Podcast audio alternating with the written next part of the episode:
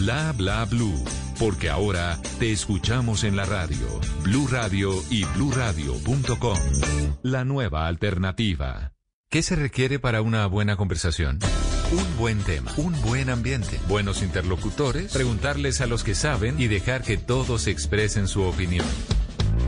Cada noche encontraremos los ingredientes necesarios para las mejores conversaciones en Bla Bla Blue. La manera ideal de terminar el día y comenzar uno nuevo. Aquí comienza Bla Bla Blue. Conversaciones para gente despierta. En vivo, desde el estudio principal de Blue Radio, en Bogotá, Colombia. Aquí está Bla Bla Blue. Hey, buenas noches. Muchísimas gracias, muy buenas noches. 10 de la noche, 14 minutos. Claro que sí, estamos en vivo, como se hacen los programas, los verdaderos programas de la radio, en vivo. 10 y 15, ya cambió el reloj. Bienvenidos a Bla Bla Blue. Conversaciones para gente despierta desde el 14 de noviembre de 2018. Conversaciones para gente despierta, como ustedes, nuestros queridos oyentes que nos acompañan esta noche. Siempre vamos de lunes a jueves, de 10 de la noche a 1 de la mañana. Y siempre en la primera hora eh, tenemos invitados de lujo.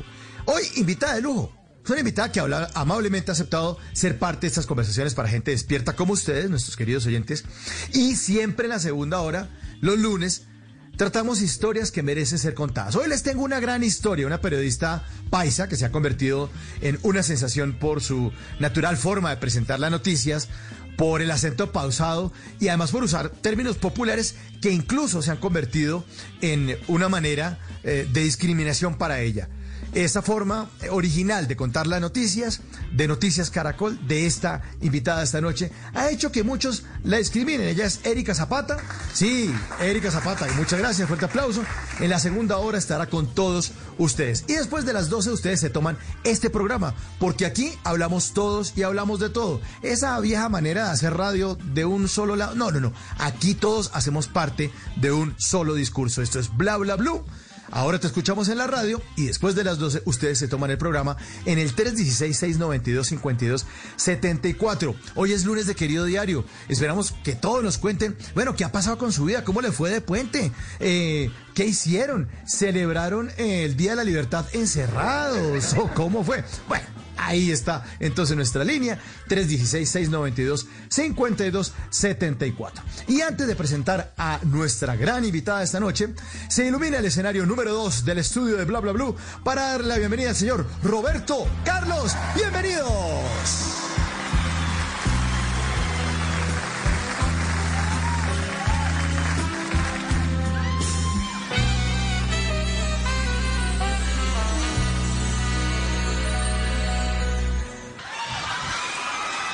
¿Por qué me arrastra a tus pies? ¿Por qué me doy tanto a ti? ¿Y por qué no pido nunca nada a cambio para mí? ¿Por qué me quedo callado? Cuando me sabes herir con todos esos reproches que no merezco de ti. Porque en la cama doy vueltas. Ay, qué tusa la de esta canción, Roberto Carlos. Desahogo, desafamo. Sí, sí, sí, porque la cama doy vueltas. Tranquilos, si están dando vueltas en la cama, tranquilos, aquí los estaremos acompañando hasta la una de la mañana en Bla Bla Blue. Y me confirman que ya está lista nuestra invitada. La, la invitada esta noche, les cuento, es una de las mejores actrices de teatro, de cine y de televisión de este país. Inspira a las mujeres que quieren ser actrices, ha inspirado a muchas mujeres que quieren ser actrices, y además nos da consuelo a los que nunca aprendimos a actuar. Sí, mucho consuelo, consuelo, consuelo. Mejor recibamos con un fuerte aplauso a la gran actriz Consuelo Luzardo. Bienvenida a Bla Bla Blue. Buenas noches.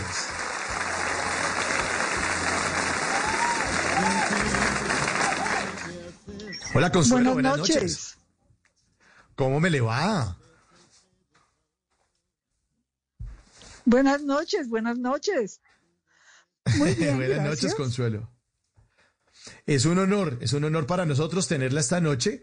Eh, como invitada, le agradecemos muchísimo que ha aceptado esta invitación. Sabemos que puede ser un poco tarde, pero bueno, este es un programa para trasnochadores que quieren esta noche escuchar buenas historias, eh, historias maravillosas como las que usted tiene en su vida y que seguramente podemos compartir con todos los oyentes esta noche.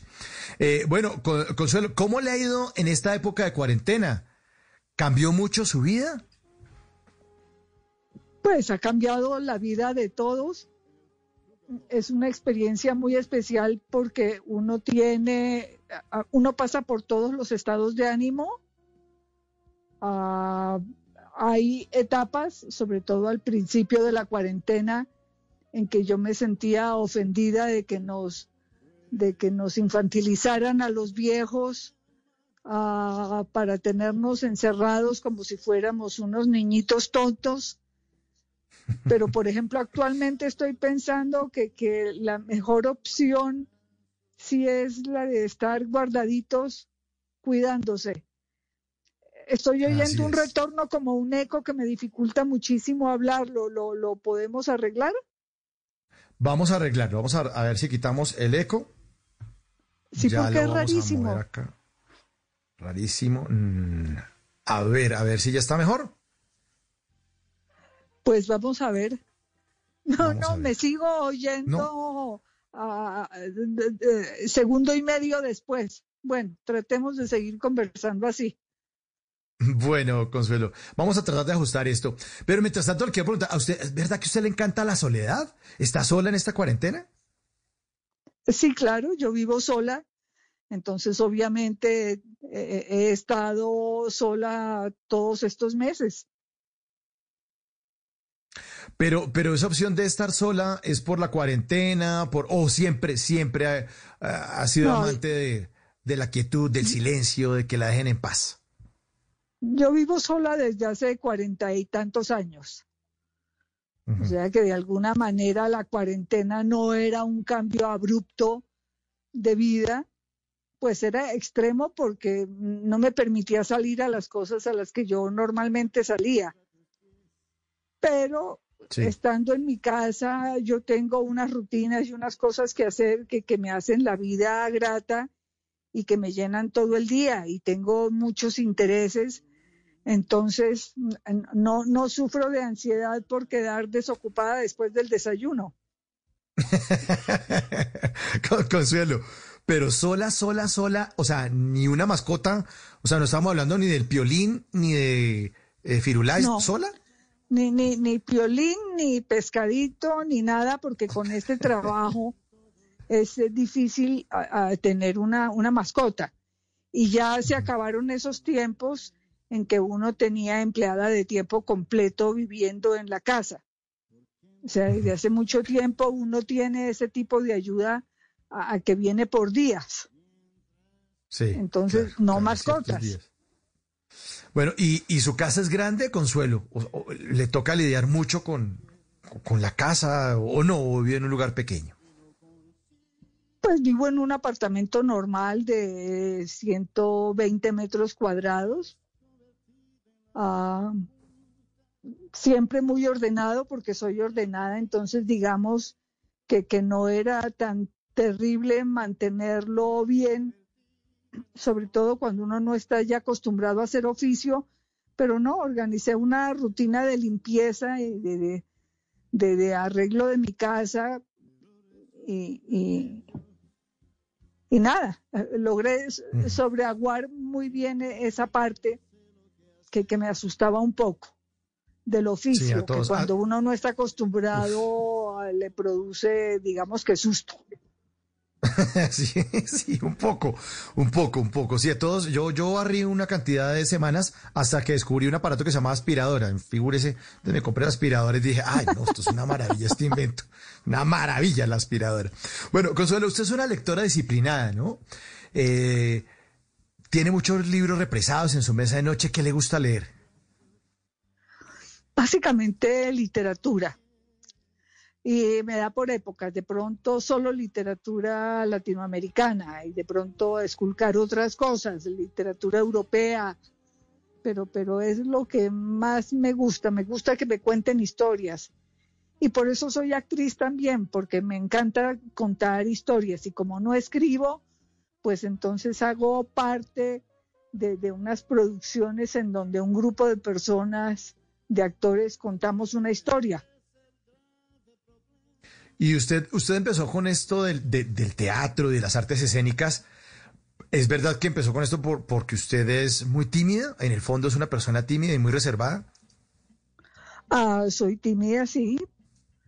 Ah, y yo creo que eso influyó en que mis papás de pronto aceptaran que yo entrara a estudiar a una escuela, a la Escuela Nacional de Arte Dramático Ah, yo creo que con la ilusión de que yo me asustara mucho y me devolviera a la casa llorando, porque era pequeña, apenas tenía 13 ah, años, iba a cumplir 14, pero me pasó todo lo contrario.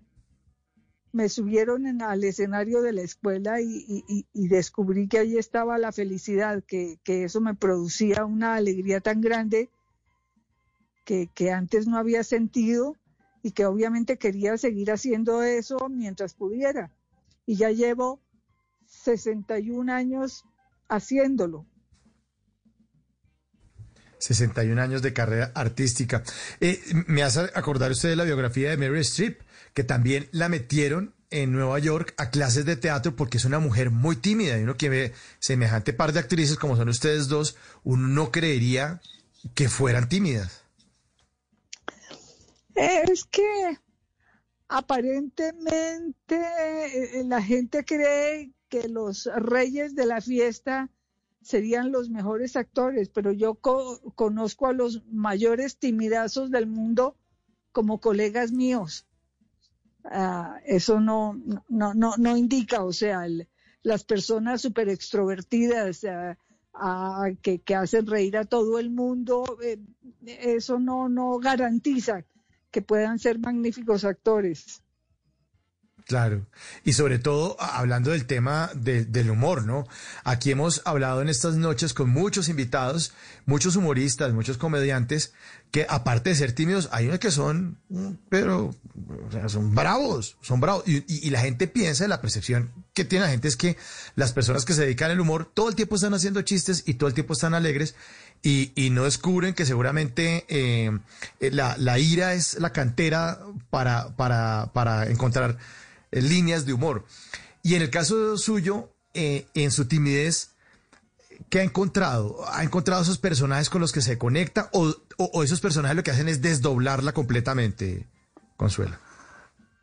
Pues es que eso permite que una persona muy tímida ejerza el oficio de la actuación que uno como está escondido detrás de un personaje, entonces no soy yo, sino fulanita de tal. Y eso le permite a uno hacer unas cosas que fuera de escena no haría jamás. O sea, es exorcizar, exorcizarlo todo a través de un personaje y excusarse uno diciendo, e-, esa no soy yo, ese es el personaje, yo, yo estoy me aprendí una letra, esto fue lo que me dijo el director que hiciera, entonces eh, todo excusado y yo soy feliz porque de alguna manera estoy ejerciendo un juego maravilloso que me permite esconderme detrás de muchísimos personajes y de muchísimas historias. Es increíble esto de la actuación porque les permite a ustedes convertirse en ciertas personas durante muchos momentos de su vida. Eh, porque el que eligió ser médico, pues hasta el sol de hoy y, sigue con la medicina. En cambio, ustedes son un poco de toda la sociedad. Sí, sí, así es.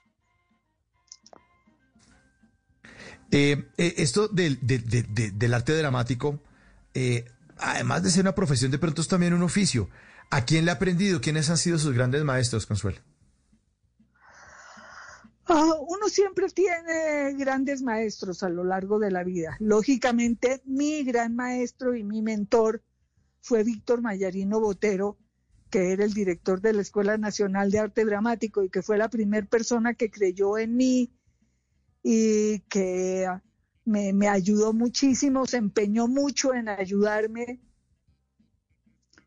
en que yo pudiera lanzarme rápido a, ejercer mi, mi, oficio y de ahí en adelante he tenido la suerte de tener muchos maestros maravillosos, como Santiago García, por ejemplo. Yo durante varios años actué bajo la dirección de él y, y, también un maestro absolutamente maravilloso. Y de ahí en adelante siempre tiene uno por lo menos cada década un, maravilloso maestro, un maravilloso director que le sigue enseñando a uno. La, ventaja de la actuación es que es una carrera en la que siempre se sigue aprendiendo, siempre, siempre. Entonces es, es, es, muy variada, no solo porque uno haga diferentes personajes, sino porque tiene que leer diferentes cosas, tiene que hacer diferentes investigaciones, tiene diferentes retos entonces es variadísima, es, muy rica por eso.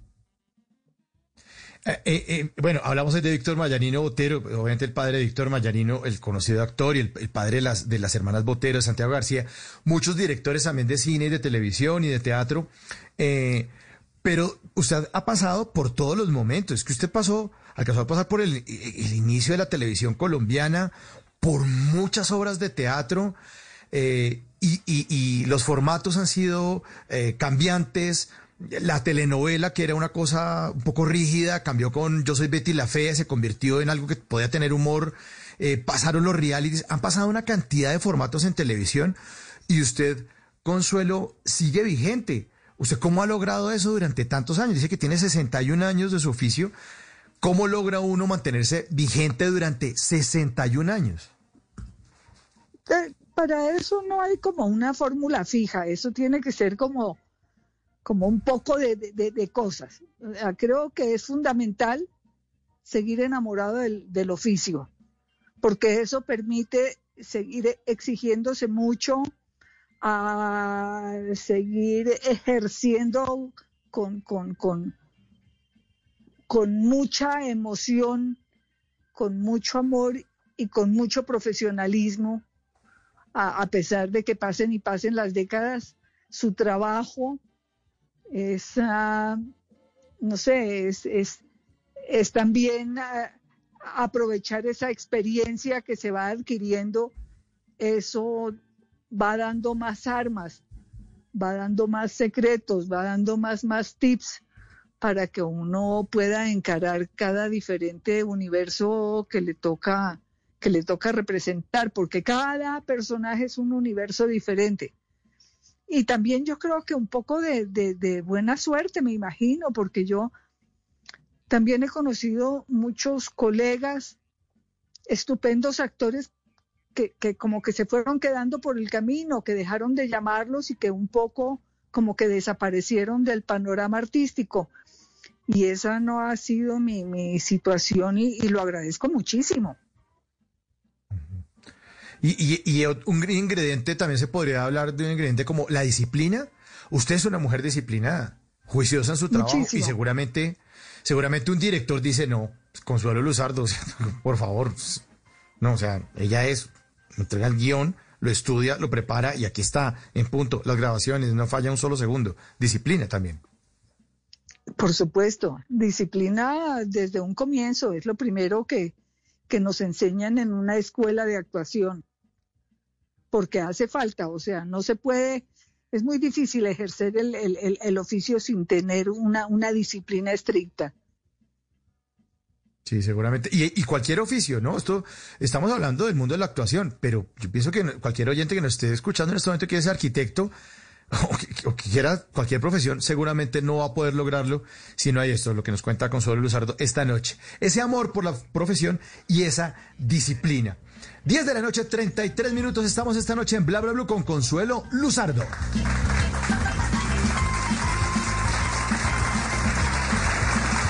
Y ahora en Bla Bla Blue venimos a robar. Muchísimas gracias. Venimos a robar porque vinimos a robar. Si quieren seguir a nuestra invitada. En Instagram está como arroba consuelo.luzardo con Z, consuelo.luzardo. Vinimos a robar porque venimos a robar. Yo a veces me robo trinos, me robo cosas de Instagram, de Twitter, pero las arrobamos aquí en Bla Bla Blue. Como por ejemplo esta. Alfonso Herrera en su cuenta de Twitter dice lo siguiente: dice, el primer año de cuarentena es el más difícil. No, nos dé tanto ánimo, ¿no? De todas maneras, muchas gracias, señor don Alfonso, muchas gracias. Muy amable, hola, muy querido por ese trino, sí, nos llena de ánimo. Eh, arroba CF Forero en su cuenta de Twitter, eh, que se llama Estúpido Boris, puso lo siguiente, dice, la existencia de Pitalito indica la existencia de un municipio llamado Pítalo mucho más grande. Sí, corazón se llama Estúpido Boris, ya entendimos. Venimos a robar porque venimos a robar. Arroba Ashley Ordóñez en eh, su cuenta de Instagram puso un texto eh, que dice lo siguiente, dice, madurar es comer de la que sabemos sin tanto drama. Sí, a veces eso toca hacer, como que quejarse menos y seguir adelante. Y este último, arroba María83, en su cuenta de Twitter dice lo siguiente, dice, el 31 de diciembre a las 12 de la noche no diremos feliz año, sino muchas gracias en todo caso. Sí, muchas gracias. Venimos a robar porque venimos a robar. Bla bla blue. Conversaciones para gente despierta. Cuando el amor llega así de esta manera, uno no se da ni cuenta. El tono te reverdece y el guamachito florece y la soga se revienta. Cuando el amor llega así de esa manera,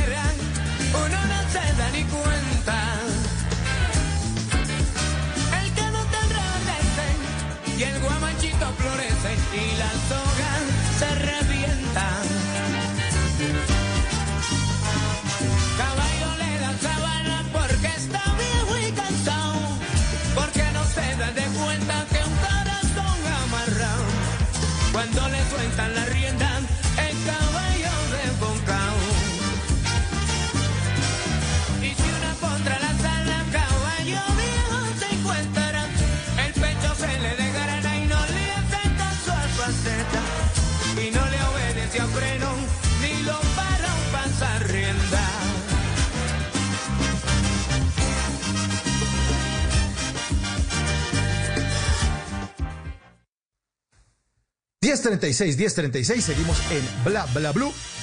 Seguimos en Bla Bla Blue. En 1984, nuestra protagonista esta noche, Consuelo Luzardo, recibió el India Catalina, India Catalina Mejor Actriz de Reparto por eh, ¿Quién le teme a Virginia Woolf? Repitió en el 88 eh, con la distinción, esta distinción con Caballo Viejo. Y en 1990 se llevó ese galardón. La categoría Mejor Actriz Principal por ¿Por qué mataron a Betty si era tan buena muchacha? Y esto que ustedes están oyendo de fondo es el intro. El intro de Caballo Viejo, la telenovela de Caracol Televisión de 1988, en la que Consuelo Luzardo hizo el papel de la tía Cena. Muy buen personaje este de la tía Cena, Consuelo. Todavía lo seguimos recordando, ¿no? Pues a mí me impresiona mucho que aún la gente lo recuerde, porque usted lo acaba de decir, fue una novela que hicimos en 1988, pero fue el inicio de algo que no tenían nuestras telenovelas anteriormente y que era ese realismo mágico heredado de la, de, la literatura de nuestro Nobel y llevado a la televisión. Entonces era una historia diferente con unos personajes maravillosos, eh, divertidos en, en, esta costa, en esta exuberante costa colombiana. Fue un producto realmente, fue una novela entrañable y para mí mi personaje, la tía Cena, ha sido uh, uno de los que más me ha emocionado y uno de los que más he amado hacer. Yo recuerdo que la tía Cena eh, salía en las calles, pero en la cama, y tenía unos personajes que eran los cargacameros. Entonces tenía que sacar a la tía Cena alzada de la casa porque no se podía levantar de la cama. Y la sacaban por las calles a la tía Cena. Eso era una maravilla. Los cargacameros de la tía Cena.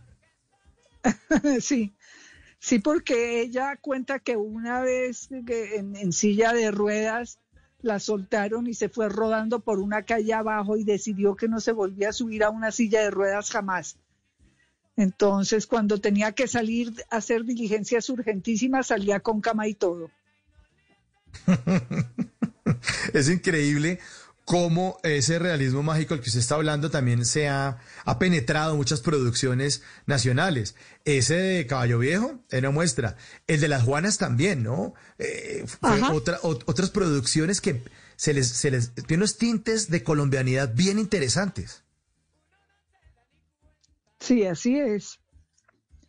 Ah, en, en, esa televisión que hacíamos en esos años, ah, éramos originales, ah, eh, éramos, además no estábamos atados a tener que hacer novelas con determinado número de capítulos, sino nada. Lo, lo, lo que el escritor, lo que el libretista sintiera que, que era suficiente para contar la historia. Eh, eso permitía que las historias no tuvieran que alargarse, que es lo que pasa después con la telenovela que ya se vende internacionalmente, que no podían ser menos de 240 capítulos de media hora o si no, no la compraban. Entonces ahí, ahí cuando pasó eso fue cuando yo me di cuenta por qué las novelas venezolanas eran así, que la pobre protagonista en un momento dado la cogía un carro y quedaba ciega como por tres meses. Ah, luego se rodaba unas escaleras y quedaba amnésica durante otros tres meses, hasta que al fin se podía casar con su galán. Claro, era que les tocaba alargar esas historias eternamente para poder hacer las, los 240 capítulos de media hora. Claro, pero y, es increíble cómo de pronto en otros países, como en Venezuela, como en México, la televisión estaba más industrializada. En Colombia éramos más artesanales, lo que usted dice, o sea, no se sabía exactamente cuántos capítulos de Caballo Viejo se iban a hacer. Se tenía una idea, pero sobre la marcha se iban haciendo, se iban grabando y, y de pronto, si se graban tantas escenas en un día, pues trataban de tener un promedio, pero es que ahora está industrializado y si no se cumple con esos cronogramas, hay pérdidas y hay problemas. Sí, es que nosotros producíamos la televisión para nosotros mismos, para consumo interno. Entonces, por eso empezó también una ola de telenovelas regionales para que el resto del país supiera cómo eran los llanos, para que los del interior supiéramos cómo era la costa, etcétera, etcétera. Y, lo de la duración era muy importante. Mire, le, cuento que, por ejemplo, hubo una adaptación de una novela de Mario Benedetti llamada La Tregua, que se escribió, creo que para 38 capítulos de media hora, porque esa no era una historia para alargar, o sea, lo, como era una adaptación, se respetó completamente lo, la duración de libretos que le dio el, el, adaptador, que era además un adaptador importantísimo, escogido por, por la representante de, de todos los escritores del boom latinoamericano. Y, me hace acordar usted de otra producción también y otra adaptación que era La tía Julia y el escribidor, de Mario Vargas Llosa, que también, también se llevó a la televisión colombiana claro, hicimos La tía Julia y el escribidor ah, de Mario Vargas Llosa, Gracias por el fuego de Benedetti, La tregua de Benedetti, este domingo de José Donoso, mm, La mala hora de Gabo. O sea, e, e, era, eso era perfectamente novedoso. O sea, yo no he conocido otro país donde de pronto en el género de la telenovela de lunes a viernes se, llevaran a la televisión adaptaciones de, novelas de nuestros grandes escritores, de los escritores sobre todo del boom latinoamericano, que eran los escritores de moda en ese momento. Sí, pero, pero usted también ha hecho personajes divertidos, además de la tía Cena. Yo alcanzo a recordar porque me tocó a mí, yo y tú, eh, una comedia que se hizo desde 1965 hasta el 76. Usted hacía de, Cookie, personaje muy querido por, además, e, era ese, personaje como muy bogotano, ¿no? Cookie. La cookie. Completamente bogotano. Completamente bogotano. El, el, el Yo y tú era como un espejo de cuerpo entero de una clase media bogotana. Un programa que duró al aire, al aire 20 años, 9 meses ininterrumpidamente y que era, que era muy querido por, por, por todos los colombianos. Sí, gran comedia esa, Yo y tú. Eh, también estuvo usted en otra producción bien importante que fue Los Cuervos. Interpretó a Dolores Olmedo, Olmedo, que era una fanática religiosa, y Los Cuervos también marcó otro momento de la televisión, de, de esas novelas un poco, o telenovelas un poco como oscuras, eh, esas historias de casonas, eh, gigantes, de mucho misterio. Y ese personaje, sobre todo también de esa fanática religiosa, también fue bastante fuerte, Dolores Olmedo. Ahí entramos en una era muy importante de la telenovela colombiana que se da gracias a un escritor maravilloso, Julio Jiménez, que se inventa el gótico para las telenovelas. Entonces los ambientes eran cerrados, misteriosos, casonas alejadas, bruma, personajes oscuros y una estructura dramática que no fallaba. Él iba armando unos rompecabezas que al ajustarse completamente eh, emocionaban mucho al público porque de pronto se revelaban misterios ah, y la gente se emocionaba de, de, enterarse de, muchas cosas. Ese, esas fueron muchas, muchas novelas, El hombre de negro, Los cuervos, ¿por qué mataron a Betty si era tan buena muchacha? Eran todas esas novelas de, de Julio Jiménez que eran una maravilla, que enamoraban a la gente, que, que eran seguidas con, con, con, mucha fidelidad y con mucho apasionamiento. La viuda de Sí, yo- Blanco. todo la ese viuda tipo de Blanco. La de abuela, la Julio abuela. Jiménez. La abuela también. El ángel de piedra. Ajá. Mm, Lola Calamidades. Otra, otra serie también, otra, otra, otra La, historia, la historia de Lola Calamidades es, es muy simpática. Ah, la televisión antes de que existieran los canales eh, privados, la televisión antes era mixta. Entonces, eh, el, gobierno sacaba a licitación los espacios a una serie de empresas que se llamaban programadoras y cada, no sé, como cada tres años era la licitación. Entonces, eh, a las empresas que licitaban les daban a veces el horario que pedían o a veces no les daban ese horario y les decía, sí, a usted le damos novela, pero a tal hora. Y en un momento dado a RTI, que era la empresa con la cual yo trabajaba muchísimo, le dijeron, ah, bien, a usted entonces la novela para esta próxima licitación es a las 5 de la tarde. Y todos se quedaron mustios, dijeron, ¿cómo así que a las 5 de la tarde? Si es que Inravisión abre planta a las 5 y 30 con Plaza Sésamo. ¿Qué novela se va a poder hacer a esa hora?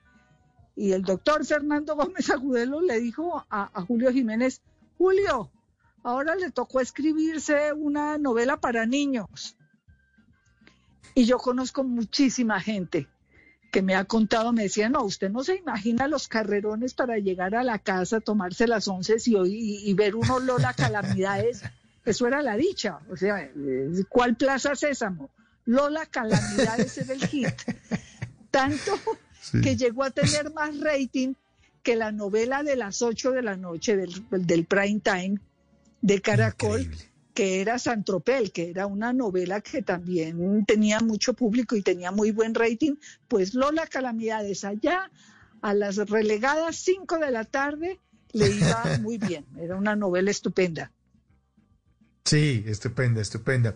Y, y- y se, se siguen y seguimos con, eh, con esta eh, racha de producciones de Julio Jiménez, como Las Aguas Mansas, que también tenía ese toque de la venganza y esto y de las historias, que después se convirtió en mucha gente que no sabe, Las Aguas Mansas fue una telenovela hecha en 1994 y después hizo la adaptación en el 2003 con Pasión de Gavilanes, que por estas semanas eh, estamos viendo la repetición en las pantallas del canal Caracol y que sigue marcando un rating absurdo. O sea, como, como la obra de Julio Jiménez es tan potente que todavía sigue vigente. O sea, que eh, un genio, un genio total.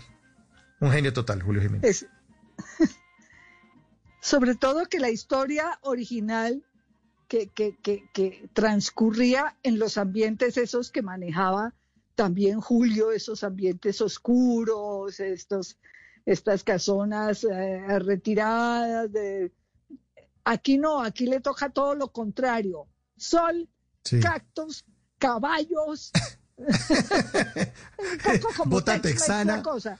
Julito ahí Sí, debió de tener un, ua- un momento de, de, de, um, de ajuste complicado porque, porque no eran los ambientes que él manejaba y, y él mismo hizo su- la, la adaptación de, de las aguas mansas a Pasión de Gavilanes. Y sí, actualmente la tenemos en el aire después de cuántos años, se hizo en el 3, ¿no es cierto? 2003, te- 17 años después, está al aire. Des- al 17 telenovela años número después uno. está al aire y está, no sé, con 14 puntos de rating o algo así. Sí, una, una, una barbaridad. Bueno, también influye un poco los, los personajes, ¿no? Los protagonistas que también viven descamisados un poco, para mi concepto. Yo lo digo con un poco de envidia, Consuelo, porque es que este, este- yo tengo la chocolatina, pero derretida, que es distinto. Pero eh, estos personajes, de verdad, son, son, son, son memorables. Y las historias, porque también puede uno trasladarlo al cactus, a la bota texana, al sol y dejar de ser tan oscuro. Pero cuando las historias son fuertes, son potentes y hay un buen guion, un buen libretista, como usted lo dice, como Julio Jiménez, pues las historias perduran. 10 de la noche, 50 minutos. Y me confirma que en este momento Simón Hernández hace parte de estas conversaciones. Simón, a ver, adelante, ¿qué nos tiene? Bienvenido, por favor. Siga, siga, señor. Les voy a hablar de arepas. Se cree que el maíz ya era un alimento habitual hace cerca de 3.000 años y hoy es indispensable para la elaboración. Sin embargo, el origen de la arepa es muy incierto, aunque se sabe que hacía parte de la dieta de los indígenas antes de la llegada de los conquistadores al continente americano, al igual que los utensilios para su elaboración, no es del todo claro cuándo apareció. Aunque Colombia y Venezuela se suelen disputar también la paternidad de este alimento, la historia de la arepa comenzó mucho antes de la formación de fronteras y naciones en nuestro continente. Es más, la arepa ha adoptado diferentes formas y aquí en Colombia la arepa se come sola o con acompañamientos, pero sin embargo la arepa paisa es una de las más famosas. Hay que reconocerle a los antioqueños su devoción por las arepas, casi que son un símbolo de su región y se utiliza incluso en algunas condecoraciones y reconocimientos públicos. No olvidemos el famoso collar de arepas. La arepa paisa es sencilla, delgada y tostada y con mantequilla deliciosa. Ni le cuento, más paisa que una arepa de esas no hay. O bueno, de pronto sí lo hay. Nuestra invitada de esta noche es una paisa de esas más paisas que la arepa. En la segunda hora de Bla Bla Blue vamos a estar hablando con Erika Zapata, una periodista que logró romper todos los esquemas con su particular manera de hablar y hoy hace parte del equipo de Noticias Caracol. Así que mientras son las 11 de la noche y llega nuestra invitada, invitemos a los reyes de la arepa paisa, esos que se ponen el collar de arepas para cantar, los cantores de Chipuco.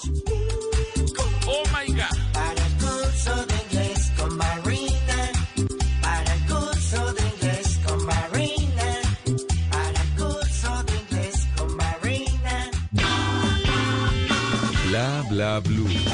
Conversaciones para gente despierta.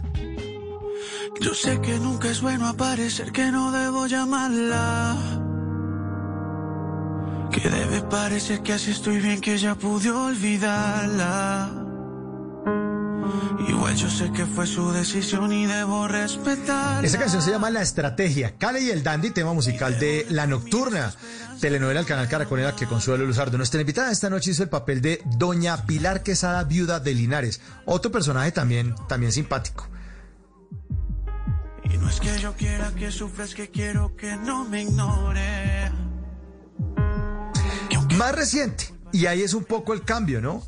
Ya esta es una televisión de la que ya estamos hablando con Consuelo, ya es más industrializada, a esto ya le hicieron segunda parte, y es una nueva era de la televisión en la que ya están muy presentes los números, las ventas internacionales y además contar historias que pueden ser locales, pero que también pueden ser eh, globales, eh, Consuelo. Ah, sí, claro. Ah, La nocturna se hace en comienzo como una de esas historias blancas, pero que nos enamoran a todos los que estamos trabajando ahí, porque poder decirle a la gente, mire, no, no deje sus sueños a un lado, mire que sí se puede, pues cuesta trabajo y hay que sacrificar muchas cosas, pero, pero si usted realmente quiere algo y se empeña en ello, lo puede lograr. Y, la nocturna fue eso, a pesar de que teníamos un horario ah, extrañísimo para, para una serie así como tan, tan blanca, en un horario donde normalmente se cuentan historias fuertes, eh, casi siempre de narcotráfico, lograr llegar a otro público a esa hora fue una labor que, que se pudo hacer gracias a una historia que gustaba mucho porque, porque conmovía, porque enseñaba, ah, porque incitaba a cosas buenas como, como querer estudiar. Y hablando de historias fuertes, en momentos, y vamos a hablar de un momento de su vida en la que la realidad podría ser más fuerte que la ficción, la pérdida de su hermana, todavía nos hace falta y nos seguirá haciendo falta durante, durante todo el resto de nuestra vida. Se mira Luzardo que falleció en el 2014, Consuelo. Así es. Nos sigue haciendo mucha falta a todos, no solo a su público, sino lógicamente a su familia. Sí, bueno, ahí estará. Eh, cuando, cuando ustedes hacen grandes cosas, nos dejan, a los televidentes nos dejan grandes personajes con los que podemos seguir avanzando y recordándolos durante muchos años más. Eh, Consuelo, ya para ir finalizando, ¿qué mensaje le podría dejar usted a la gente que de pronto está pensando en dedicarse a este mundo de la actuación, al mundo de las tablas, al mundo de los personajes, del vestuario, del maquillaje? Usted que lleva 61 años haciendo esto, ¿qué podría decirles a nuestros oyentes? Bueno, yo primero quisiera contarles que ver desde el otro lado la actuación parece muy glamorosa, parece un oficio fácil, además la gente supone que se gana mucho dinero, eh, que se sale en las ah, tapas, en, en las portadas de las revistas y que le piden a uno autógrafos, o sea, eso puede parecer así como, como un sueño casi de las mil y una noches. Ah, habría que contarles que es un trabajo duro, ah, que una de las características del actor como trabajador es que tiene un trabajo en donde gran parte del tiempo está precisamente sin trabajo, o sea, es un trabajo esporádico donde usted hace una novela o hace una película y probablemente no va a tener trabajo en algunos meses hasta que vuelva a enganchar a otro trabajo, que toca estudiar mucho, que toca sacrificar muchas fiestas porque y muchas comidas familiares porque uno sale de grabar y tiene que llegar a la casa a aprenderse una cantidad de escenas para el día siguiente, entonces no puede ir a, a la comida o al cumpleaños de, de alguien de la familia, pero que para quien le gusta y para quien siente que, que eso es lo que quiere hacer en la vida, pues ni modo, que, que se lance, porque lo importante es eso, qué tan enamorado eh, está uno, qué tan ilusionado con hacer algo para lanzarse a hacerlo a como de lugar, sabiendo que, que hay que hacer algunos sacrificios. Qué buen, qué buenas palabras y qué buen mensaje para nuestros oyentes. Bueno, ya para finalizar, esta también es banda sonora de algo que está ocurriendo. Es Fiera Inquieta, Fiera Inquieta, una canción de Ángela María Forero, banda sonora de la telenovela Pasión de Gavilanes, también en la que Consuelo Luzardo también está ahí haciendo el papel de Melisa de Santos. Consuelo, muchas gracias por acompañarnos esta noche, les deseamos una feliz noche, gracias por hacer parte de estas conversaciones para gente despierta. Un gran abrazo y muchas, muchas gracias. Gracias a ustedes, fue una rica invitación. Consuelo Luzardo en Bla Bla Blue.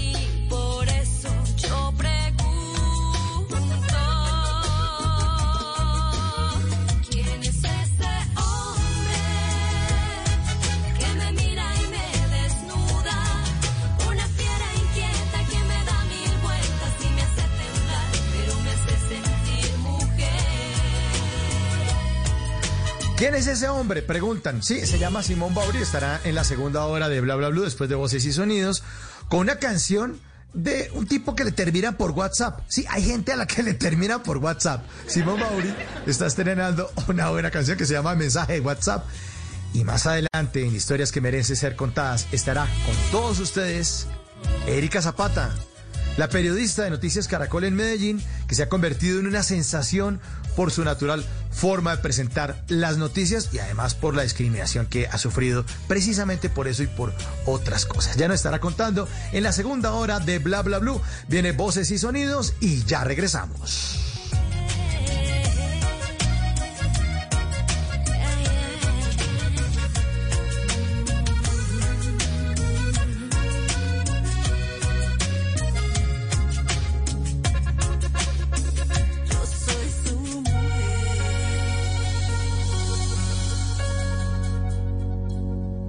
¿Qué se requiere para una buena conversación?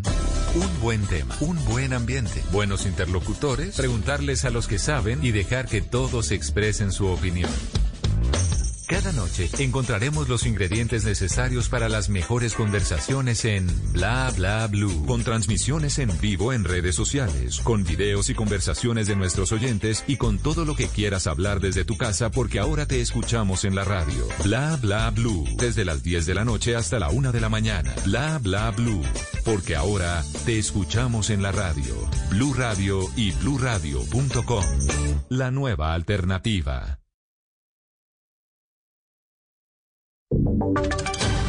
Voces y sonidos de Colombia y el mundo en Blue Radio y bluradio.com, porque la verdad es de todos.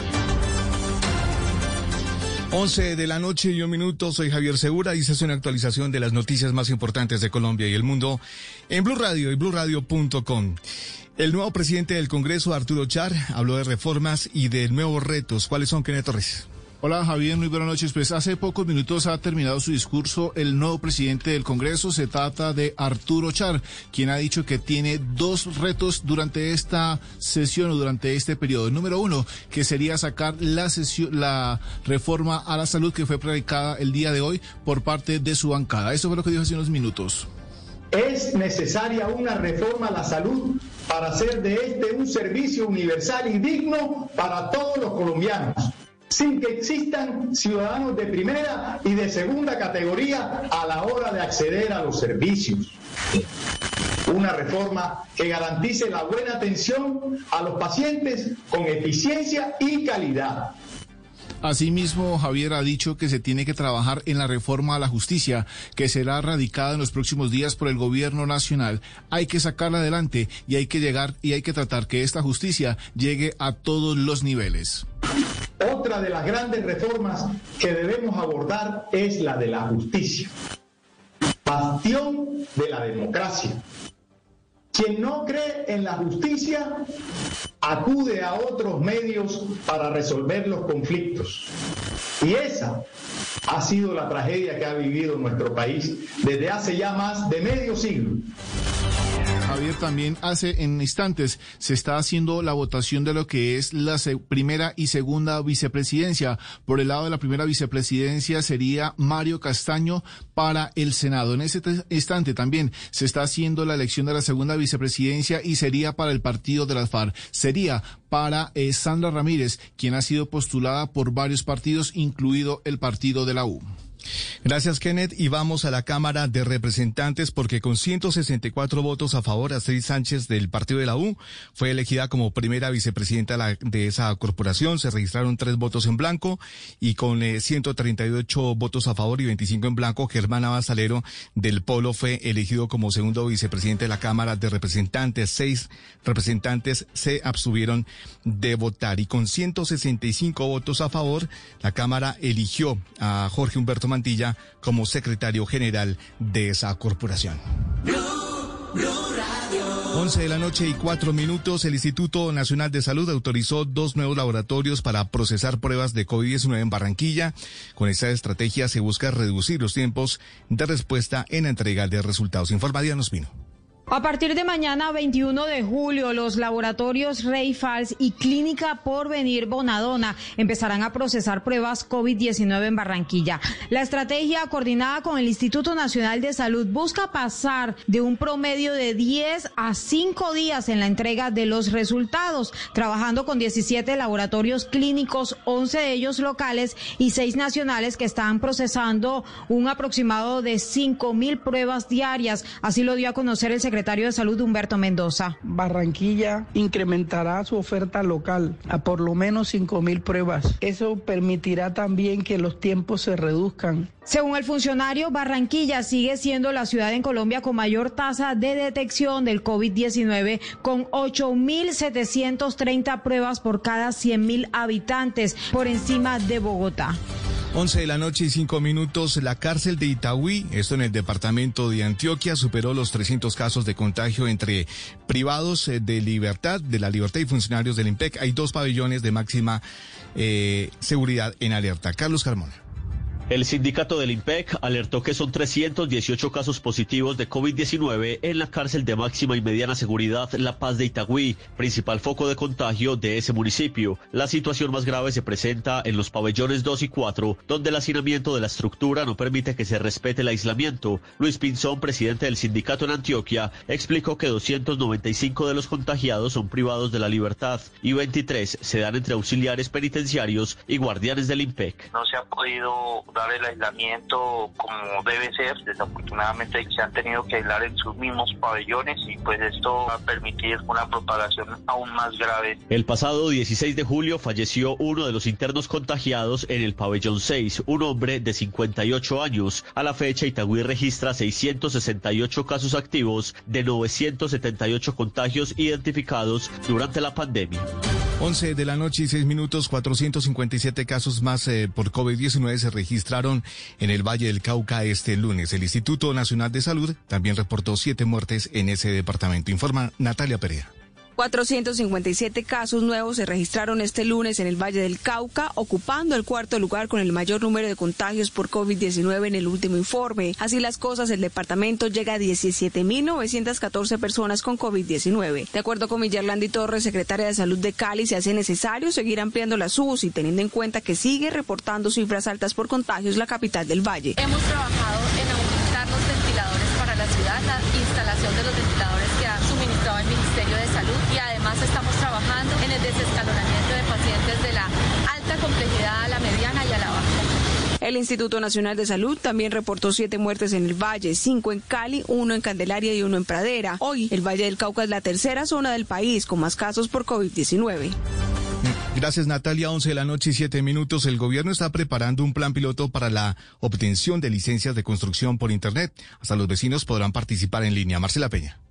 En medio de las restricciones sanitarias por la pandemia, el Ministerio de Vivienda tiene listo ya un plan piloto para la expedición de licencias de construcción para nuevos edificios, casas, conjuntos y otras edificaciones en un proceso que se hará solamente a través de Internet. Los constructores y los curadores podrán compartir archivos, planos, modelos en tercera dimensión usando plataformas en línea e incluso los vecinos podrán expresar sus opiniones y sus dudas sobre los nuevos proyectos usando medios virtuales. Para eso la famosa pancarta amarilla de solicitud de la licencia va a traer ahora una dirección de internet. Hacer el proceso virtual será por ahora un tema voluntario y no obligatorio. Los constructores en las ciudades que todavía no se sientan listos para dar un paso adelante con la tecnología podrán seguir haciendo todo esto a la antigüita.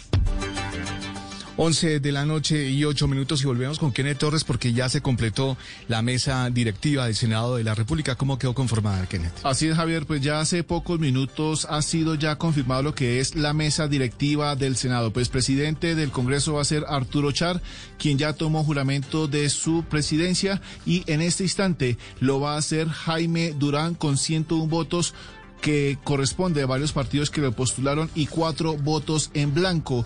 La segunda vicepresidencia le corresponde al partido de las FARC, corresponde a Sandra Ramírez, quien tuvo 66 votos y 39 votos por el blanco. Gregorio El Hash Pacheco fue ratificado como secretario del Senado en ese instante. Noticias contra reloj en Blue Radio. Y cuando ya son las 11 de la noche y 9 minutos, la noticia en desarrollo, el gobierno de Australia extenderá durante seis meses más los subsidios salariales que benefician a más de 3 millones de trabajadores justo ahora que enfrentan un fuerte rebrote de la COVID-19. La cifra, la tasa representativa del mercado para mañana martes 21 de julio será de 3.651 pesos con 93 centavos. Y seguimos atentos porque los 27 mandatarios europeos lograron un histórico acuerdo para superar los estragos del coronavirus con un inédito fondo de 750 mil millones de euros, es decir, unos 840 mil millones de dólares basado en la mutualización de la deuda. La ampliación de estas y otras noticias encuéntrelas en blurradio.com. No olvide descargar la aplicación Corona App en App Store y Google Play para estar informado sobre el avance del coronavirus en Colombia. Sigan disfrutando de Bla Bla Blue, para gente despierta. El mundo nos está dando una oportunidad para transformarnos, evolucionar la forma de trabajar, de compartir y hasta de celebrar. Con valentía enfrentaremos la realidad de una forma diferente, porque transformarse es la nueva alternativa.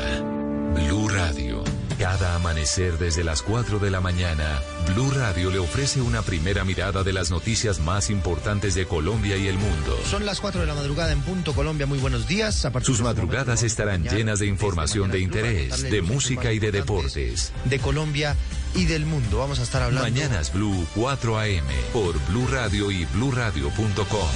La nueva alternativa. Dígale no a las noticias falsas. Evite los medios anónimos e irresponsables. En tiempos de emergencias y de incertidumbre, es fundamental la información verificada y confiable. Los medios de comunicación formalmente establecidos, por su profesionalismo y responsabilidad, son el antídoto más eficaz contra las noticias falsas y la desinformación. Infórmese por la radio y la televisión a toda hora, con los rostros y las voces que usted conoce y confía. Fue un mensaje de la Asociación Internacional de Radiodifusión, AIR. Bla bla blue. Conversaciones para gente despierta.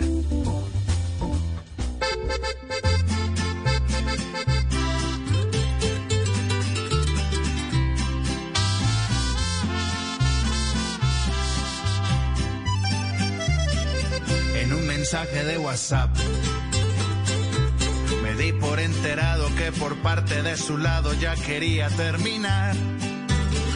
Con una frase contundente de las que no le echan mente me mandó para la mierda y sin piedad. Me fui a tomar un trago. De esos que saben amargo antes de ir al juzgado a firmar los papeles de divorcio y para colmo de males allá dice en el billete que le tengo que entregar. El esfuerzo de mi vida en manos de una bandida, como esta de difícil el billete conseguir. Señores del jurado, ¿dónde está la justicia? Lo que hice con esfuerzo, como dice, que ya lo perdí. Que el 11 de la noche, 12 minutos. Bienvenidos a la segunda hora de Bla Bla Blue y arrancamos con esta canción que se llama Mensaje de WhatsApp. Simón Bauri es el eh, protagonista de esta historia, de esos mensajes que uno no quiere recibir. Sí, y, y pues que, uno le termine por WhatsApp. Es una cosa complicada. En mi época le terminaba uno por teléfono fijo. No, lo que pasa es que no quiero seguir. Y. Pero no, ahora por WhatsApp me están echando a la gente por WhatsApp. Y Simón Bauri, pues decidió eh, interpretar esa canción y la está lanzando esta noche. Es un nuevo sencillo. Bienvenido Simón a Bla Bla Blue. Buenas noches. Con una frase contundente de... ¿Cómo estás? Un placer saludarte. Un placer saludar a todos los oyentes. Soy Simón Bauri, para que sepa pues. Bueno, hermano, ¿y entonces esta canción qué? ¿Le terminaron a usted o a los que lo acompañaron en la música y en la letra de la canción? ¿Quién fue la víctima? Mira, yo te cuento, mira, yo te cuento. Imagínate que me encontraba, yo me encontraba en la gira de Europa con Jesse Uribe y Jason Jiménez. Inmediatamente cuando pues estalla todo este tema del COVID, me- nos regresamos a Colombia con muchas dificultades y, y inmediatamente cuando regreso a Colombia me notifica mi novia, mi exnovia, por supuesto, que ya no quería Sí, seguir conmigo, ni siquiera, ni siquiera me dio una llamadita, ni siquiera, obviamente pues no nos podíamos ver porque era cuarentena, y curiosamente, inmediatamente que me terminan ahí, a mí por esos mismos días le terminan también a, a varios de mis amigos, a varios de los amigos míos, incluso hicimos un grupo que se llama Los Terminados por WhatsApp. en serio. Y entonces, dos de mis amigos, uno que es Pablo Uribe y el otro que es Santiago Quevedo, conmigo, entre los tres compusimos la canción Mensaje de WhatsApp para honrar este, es- es- es- esta situación tan, tan peculiar. Llegó el COVID y se tragó esa, esa relación. Aquí está el mensaje de WhatsApp de Simón Bauri esta noche en Bla Bla Bla. Esos que saben amargo antes de ir al juzgado a firmar los papeles de divorcio y para colmo de males allá dice en el billete que le tengo que entregar. El esfuerzo de mi vida una Ay, ay, ay, cómo duele eso. Bueno, y también muy paisa esta noche estará en esta segunda hora Erika Zapata. Erika Zapata, la periodista de Noticias Caracol, nuestra querida Erika. En historias que merecen ser contadas, ya estará en conexión con nosotros desde Medellín también Ana Milena Gutiérrez de Noticias Caracol con su hermosa campaña Salvemos a nuestros, nuestros emprendedores, que también se suma aquí en Bla Bla Blue. Pero seguimos hablando de este mensaje de WhatsApp. ¿Qué fue entonces lo más doloroso, Simón? Le, le, le, le pasan a usted la carta de despedida a través de un mensajito de WhatsApp. Ni siquiera un emoticón, ni un corazón roto, ni nada, sino que, ¿qué, le, qué decía el mensaje puntualmente? No, pues el mensaje puntualmente decía, Simón, mira, con todo lo que ha pasado entre nosotros, obviamente nosotros veníamos en una relación muy complicada, eh, veníamos en un distanciamiento, ya en, en la etapa final de la relación, en la etapa final que ya estábamos a la espera de quién, iba, quién daba la estocada final. Lastimosamente me la dieron a mí, me la dieron a mí. ¿Y sabes qué es lo peor? Vamos a hacer un, un paréntesis, ¿sabes qué es lo peor? Yo venía de. Europa, de todas maneras, pues con todo este tema del coronavirus tan complicado, venía, venía pues lleno de regalitos, a ver si, si le daba un regalito y trataba de salvar la relación. Y no, y no, pero literal, llegué, tú sabes que como yo venía de Europa, yo tenía que entrar inmediatamente en cuarentena, la cuarentena aquí no había empezado, yo estoy en cuarentena eh, 16 días antes de empezar acá. Y, y bueno, inmediatamente llego, eh, no me deja ni siquiera darle el regalito, me notifica, me dice, Simón, mira, no, no eres tú, soy yo, ya, ya las cosas, ya las cosas llegaron a su fin y, y bueno, y está bien. Obviamente yo me emberraco mucho, tan siquiera yo sí le dije, pero oye, pero ni siquiera una llamadita, ni siquiera pues para que nos veamos, que no, es mejor las cosas así. Y listo, me echaron. ¿Y usted ya sabe si, si la victimaria oyó su canción o no? ¿Ya le notificaron? ¿O todavía no le han dicho, ¿Cómo, Simón? cómo? Hola, hola. ¿Ya le, ya le, ya le notificaron si su, si su ex oyó esta canción que usted le compuso? ¿Ya sabe de ella o no? Pues yo no sé, pues yo creo que, yo creo que si la, si la he escuchado, yo creo, pues yo no se la he enviado, yo no se la he enviado y no pienso enviársela, pero yo creo que si la he escuchado, al que le caiga el guante que se lo aguante, yo creo que, que debe Sí. entender, yo creo que debe entender que es para ella. Yo creo que sabes Bueno. algo, yo creo que en, es- en esta época de cuarentena, en, en este tema tan complicado que está pasando, yo creo que a mucha gente le han terminado por WhatsApp. Lastimosamente creo que eso es un común denominador de este, de este cuento. Sí, sí, sí. Sobre todo los arrocitos en bajo que uno tenía por ahí. Chao. Shaolin Pingüin. Llegó el COVID y también arrasó. Bueno, eh, esta, esta, este nuevo sencillo también hace parte de un trabajo musical que usted ya lleva algún tiempo haciendo. Nos cuéntanos un poco acerca de su trabajo, Simón. Pues mira, nosotros, nosotros hemos trabajado ya, hemos, hemos lanzado, esta es mi sexta canción, mi sexto lanzamiento. Nosotros estamos próximos a lanzar un CD. El CD se va a llamar, el disco se va a llamar incluso mensaje de WhatsApp. Es un trabajo que cada canción tiene que ver como si fuese un mensaje. Esta es la principal, la primera, pues que abre como panorama. Es un disco que vamos a empezar a trabajar esta canción, vamos a lanzar otros dos sencillos y creemos que a mediados del próximo año ya el disco estará afuera en todas las plataformas digitales. Bueno, ahí estaremos registrándolo entonces con su combo de amigos, de músicos y compositores, Simón Bauri, Pablo Uribe y Santiago Quevedo, en esta producción que se llama El Mensaje de WhatsApp. Este nuevo sencillo, para que lo dediquen, también lo puede buscar a usted en las redes sociales y en sus plataformas, ¿no, Simón? Por supuesto, por supuesto. En todas las plataformas y en todas las redes sociales aparezco como Simón Bauri, el Bauri muy sencillo, V-A-U-R-Y.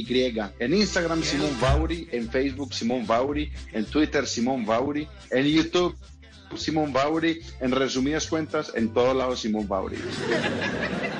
Menos para la ex, porque Simón Bauri es un teléfono o un contacto bloqueado. Mensaje de WhatsApp, el nuevo sencillo de Simón Bauri. Señor, un abrazo y feliz noche. Muchas gracias por estar aquí en Bla Bla Blue.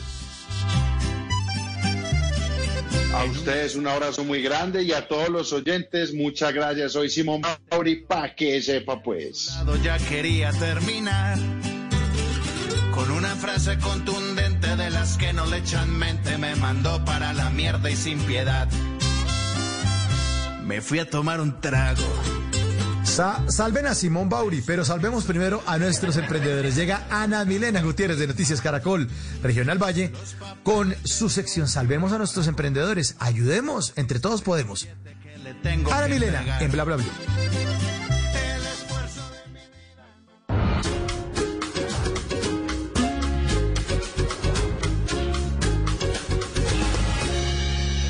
Noticias Caracol y Bla Blue se unen para apoyar a los emprendedores de nuestro país. Soy Ana Milena Gutiérrez y hoy les quiero presentar tres emprendimientos que ustedes pueden apoyar porque estamos seguros que unidos podemos seguir adelante. Comenzamos con unos emprendedores que son pareja y cocineros. Su emprendimiento llamado De Tal Madre busca dejar experiencias memorables alrededor de la buena mesa. Somos de Tal Madre, un comedor en el que somos anfitriones de cenas clandestinas. Seguimos haciendo parte de sus celebraciones, ahora virtuales, llevando nuestros mejores sabores a sus casas para que sigan haciendo de la buena mesa la mejor excusa para reunirse. Podemos diseñar un menú de acuerdo con sus gustos. Nuestros favoritos son la paella que hace Miguel y las tortas y postres que hago yo, Ana María. También cada semana publicamos en nuestras redes sociales un menú de comida congelada para que coman delicioso todos los días. Háganos parte de sus celebraciones contactándonos por nuestras redes sociales, arroba de tal madre o vía WhatsApp al 315-659-0436. Continuamos con un emprendimiento de dos jóvenes universitarios que tiene dos propósitos. Endulzar momentos en quienes compran sus productos y por otro obtener ingresos para pagar sus estudios. Hola, mi nombre es Camila. Mi nombre es Santiago y, juntos creamos Sweet Letters. Sweet Letters es un emprendimiento quindiano que busca innovar al momento de dar un detalle lleno de dulzura y mucho color. Queremos brindarte una experiencia única y original para que puedas recordar todos tus momentos especiales. Conoce nuestras letras y figuras para que la personalices como más te guste con nuestra línea. Premium con chocolate, nuestra línea saludable con frutos secos y almendras y nuestra línea clásica con gomas. No olvides que hacemos envíos nacionales para que no te pierdas de la experiencia Sweet Letters. Puedes contactarnos vía WhatsApp al número 314-344-5064 o en Instagram y Facebook como sweetletters.co. Gracias. Greta Resina es una marca que nace en la ciudad de Popayán, en el Cauca, y que le apuesta a la elaboración de accesorios personalizados con diseño, creatividad y trabajo artesanal. Hola, mi nombre es Vanessa Casas. Soy diseñadora gráfica y cofundadora de la marca Greta Resina. Actualmente estamos ubicados en la ciudad de Popayán, Cauca. Nosotros realizamos accesorios con resina epóxica, pero además utilizamos materiales como la madera, entre otros. Lo que buscamos es hacer accesorios totalmente personalizados y aportarle un alto valor emocional. Nos pueden encontrar en nuestras redes sociales de Facebook e Instagram como Greta Resina. Gracias. Recuerden que pueden enviar sus videos de 40 segundos máximo, grabados de manera horizontal donde nos cuenten quiénes son, en qué consiste su emprendimiento y cómo pueden contactarlos. Ustedes no están solos. En Noticias Caracol y Bla Bla Blue los estamos apoyando. Bla Bla Blue. Conversaciones para gente despierta.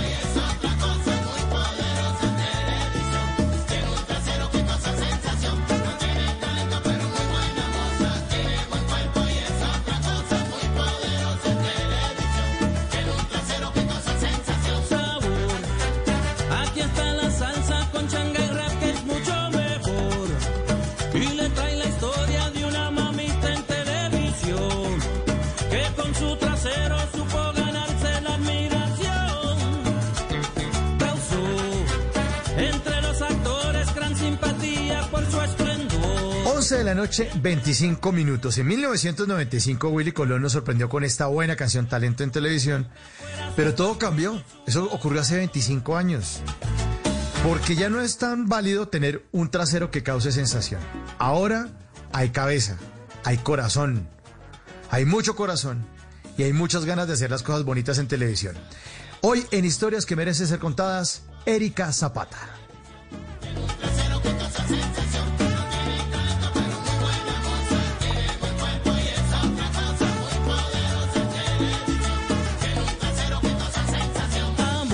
Pues ahora lo que sí es poderoso en televisión es ser auténtico.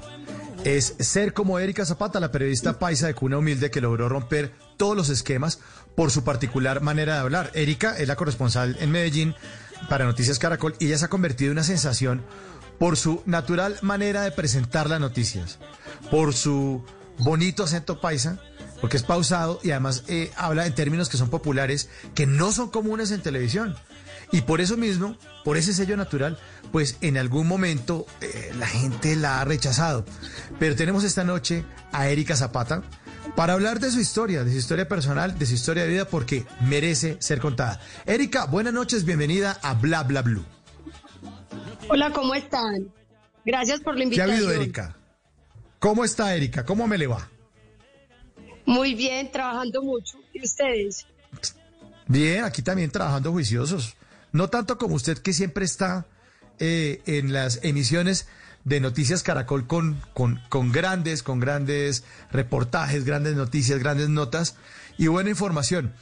Eh, pero contémosle un poco a los oyentes acerca de su trayectoria, eh, Erika, para que, para que la vayamos conociendo y vamos explorando algo de lo que ha pasado en su vida, en esa historia que merece ser contada. Bueno, eh, yo tengo 24 años. Vivo en el corregimiento de Santa Elena, donde son los silleteros. Eh, me gradué de la universidad hace tres años. Mi primer trabajo fue en un canal de acá regional, se llama La 13 Noticias. Luego estuve en la gobernación de Antioquia como cronista. Luego pasé a Teleantioquia a hacer programas. Luego estuve en Teleantioquia Noticias en el noticiero. Duré un tiempo desempleada. Luego entré a Caracol a hacer un programa de crónicas que se llama Extra con Manuel Teodoro. Y luego pasé al noticiero donde me ven pues actualmente. ¿Hace cuánto está en el noticiero? Hace cuatro meses, tres meses, ¿Cuánto? hace poquito. Tres meses. Tres meses. Sí. Tres meses. Hace poquito. Bueno. ¿Cómo fue su infancia, Erika? ¿Cómo fue su infancia Mira. en, en Santa Elena? Bueno, yo tengo cuatro hermanos, ¿cierto? Yo soy de una familia Sí. muy numerosa, eh, somos mi papá, mi mamá, otras dos hermanas mayores, yo soy de la, la mujer, pues, la menor de las mujeres y otros dos hermanos que son mellizos. Eh, fue compleja en el sentido que como somos tantos hijos, ¿cierto? Entonces para darnos la educación fue un poquito complejo. Cuando pasé a la época del colegio, yo sabía que para entrar a la universidad debía ganarme una beca para poder estudiar periodismo. No me gané la beca, sí fui la mejor estudiante, pero no me dieron beca. Luego, de otra manera, logré ser becada a través de dos maneras para, la, para el sostenimiento y para la matrícula y entré a la Luis Amigo a estudiar comunicación social. Ahí Fue un poquito complejo porque cuando entré, pues yo no sé por qué la gente tiene la visión, la visión errónea de que comunica, para ser comunicador social, para ser periodista, tú tienes que ser modelo, cumplir con unos estándares. Entonces los compañeros me hacían mucho bullying. Entonces no tenía casi Como dice la canción. Entonces, Como dice la canción, Erika, como dice la canción que estábamos oyendo al principio, que uno muchas Sí. veces ve que hay muchas que no tienen talento, pero son buenas mozas. Y uno dice, y uno las ve, eh, no solamente en noticias, también actuando, eh, presentando, y no solamente en, en el mundo de los medios, también uno lo ve en, en las, en las empresas. Muchas veces uno llega a las oficinas, eh, bancos, qué sé yo, cementera, lo que sea, pero uno llega y uno dice, ¿y esta vieja qué está haciendo acá?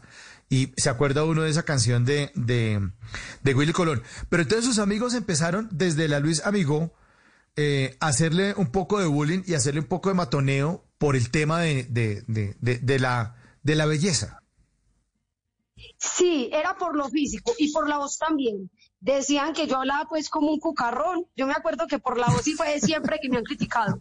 Entonces como yo era, Ajá. digamos que montañera, como dicen ellos, entonces cuando llegué a ese escenario, las compañeras me hacían bullying, que yo que hacía estudiando esa carrera, que yo no servía, que me iban a discriminar, que no iba a conseguir trabajo, que porque para esto había que ser de, ter- de determinada manera.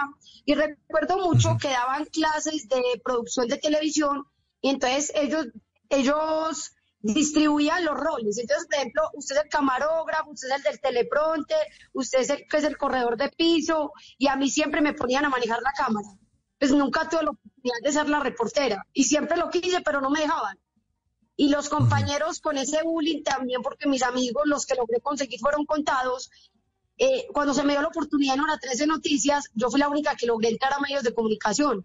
Incluso de mis compañeros, de toda esa gente que se graduó conmigo, yo soy la única que quedé trabajando en un medio de comunicación en televisión. Vea pues, vea pues, los, los montadorcitos están en otros oficios y la que no, Sí. la que estaba detrás de las En- cámaras ahora oficio. está En ningún oficio, Ah, sin exacto. trabajo. ah, sin trabajo. Y se ríe, y se ríe. La venganza de Erika Zapata esta noche aquí en Bla Bla Bla. Erika, pero, pero usted de niña, ¿usted soñaba con, con, con esto de, de ser periodista? Eh, ¿A qué jugaba usted cuando era niña? Sí soñaba con ser periodista, pero nunca pensé que iba a llegar a Caracol. Ni siquiera estaban mis expectativas. Yo decía, a mí que me van a recibir por allá. Ni siquiera lo ilusioné porque yo, yo lo veía imposible. Imposible ingresar a Caracol. Ingresar a un medio también.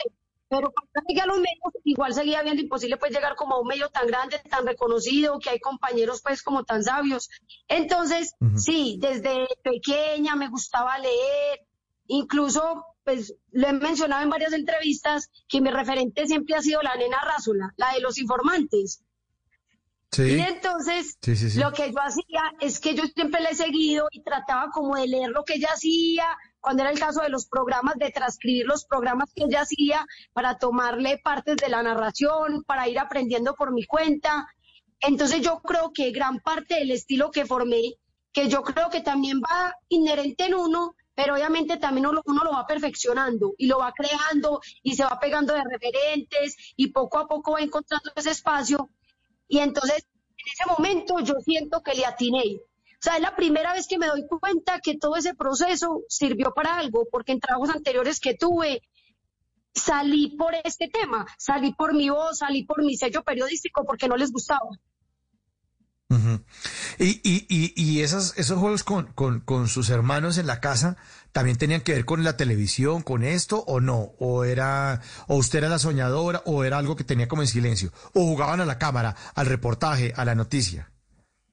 Claro, yo los entrevistaba, me mantenía jugando acá con ellos, pero digamos que el tema de televisión no tanto, no tanto pues, de que yo me, eh, me pusiera a imitar en televisión, pero sí, porque nosotros como somos más de campo, pero sí que nos poníamos a jugar y que yo los entrevistaba y, y yo me las daba de periodista pues eh, mostrando un recorrido, entonces nos íbamos a, a caminar por el monte y yo iba contando el recorrido, esto sí lo hacía mucho. Y en el colegio también cuando podían hacer actividades eh, de manera creativa, yo hacía las exposiciones como si fuera un programa de radio o, como si estuviera pues presentando una reportera desde el lugar de los hechos del tema. Entonces siempre lo tuve muy presente pues con lo que quería estudiar, pero sabía que era complejo, porque todo el mundo me decía, no, es que esa carrera es muy difícil, es muy charro, porque cuando le iba a empezar a estudiar, un montón de gente que se enteró que iba a empezar a estudiar, Erika, se está yendo la, el sonido. Es, ah, bueno, es que ahí tenemos problemas con la comunicación. Sí, se está empezando como a, a dañar un poco el sonido. Vamos a tratar de marcarle de nuevo a Erika. Es, es maravilloso hablar con ella porque tiene una manera muy, muy divertida de contar las cosas. Y, y como ustedes lo están sintiendo, queridos oyentes, es, es frentera, lo dice. Eh, y yo creo que también eso se necesita un poco en el periodismo. A veces de, bueno, ¿qué hubo? Respóndame lo que le estoy preguntando. Porque además lo hemos visto al aire. Lo hemos visto al aire. Pero esta vocación que nos está contando esta noche Erika Zapata, eh, pues obedece a eso, ¿no? A, estar eh, queriendo ser franco, ser frentero. Y eso es una de las características también que tiene el periodismo. Llegar y coger el toro por los cuernos y a las cosas decirle, decirles como son, de frente, de frente y sin tapujos. Así que vamos a, esperar a que mm, nos confirme la comunicación de nuevo con Erika. Vamos a tratar de marcarle de nuevo para seguir hablando en estas historias que merecen ser contadas. Y son es importante porque, fíjense queridos oyentes, que hace unas semanas ella salió al aire eh, cuando eh, ocurrió esto de la, de la, la cuarentena del, del- del día sin IVA, del primer día sin IVA, que fue el 19 de junio.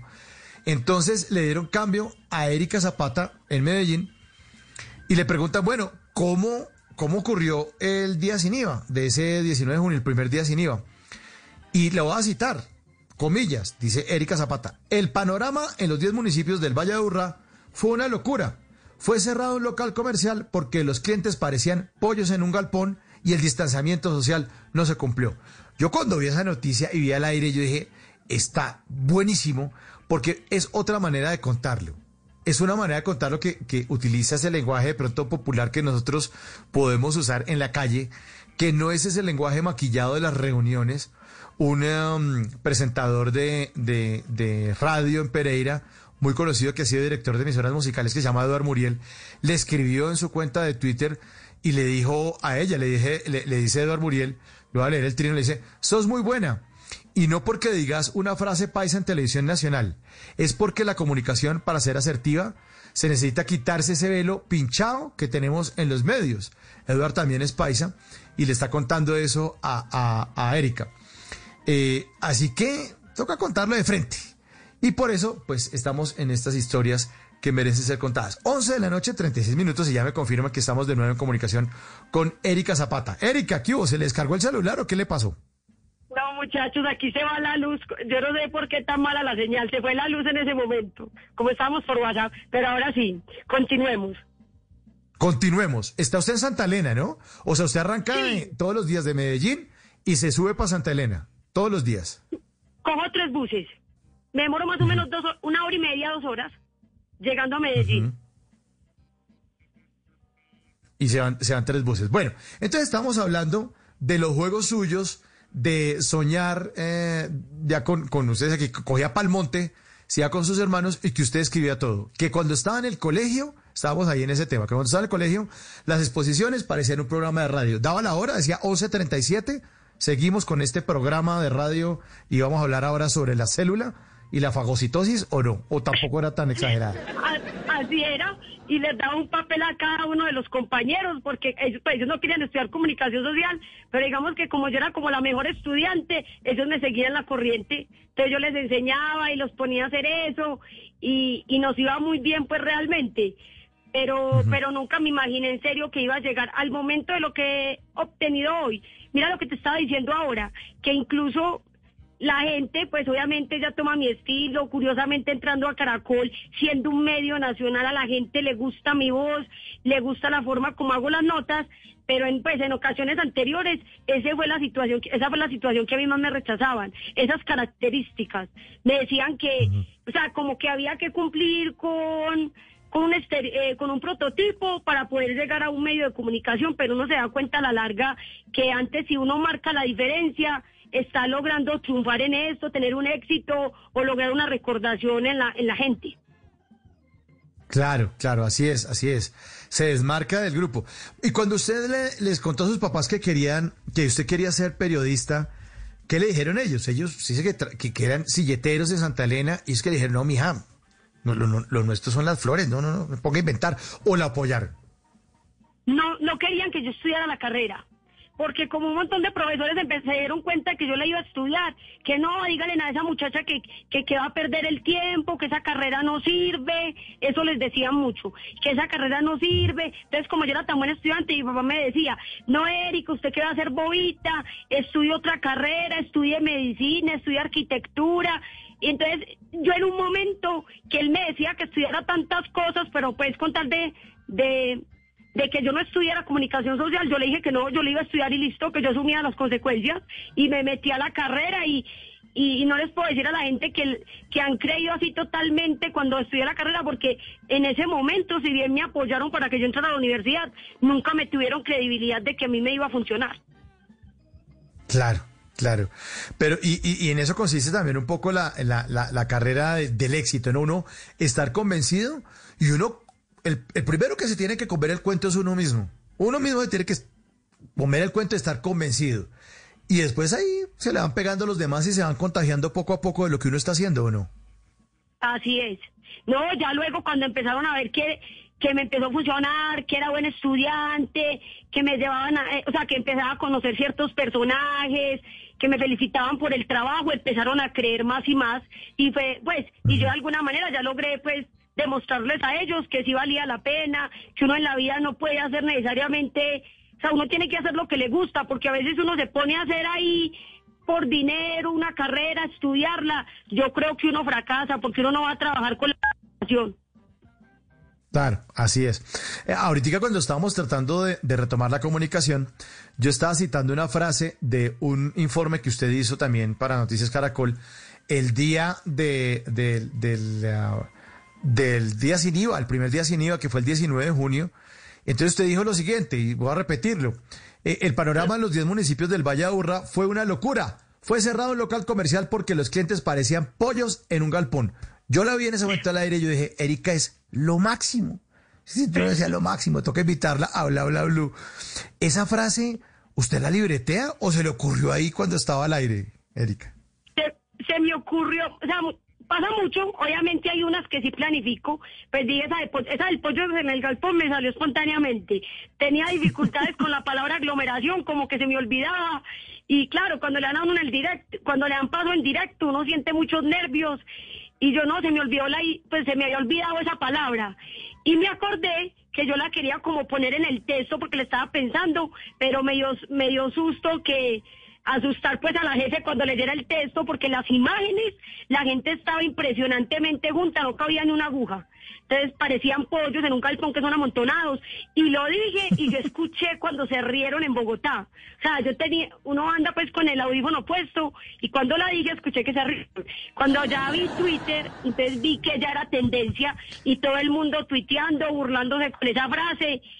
Y no solo esa, he dicho otras que también, por ejemplo, dije una vez que barriga llena, corazón contento y sin coronavirus. Dije que había que cuidarnos en esta época, pues en esta cuarentena, sobre todo las personas que tenían alguna patología, porque ahí la muerte difícilmente perdí el viaje. Eh, Uf, y también qué dije buena. que había un- también dije otra, una señora que rescata animales maltratados en cuarentena, entonces los animalitos estaban todos, algunos todos flaquitos, otros estaban de- eh, estaban aporreados, entonces yo llegué y dije que algunos estaban tan flacos que estaban parados en las ganas de vivir. Y entonces la gente le parece buena. curioso que uno diga esos, eh, cierto, esas frases al aire.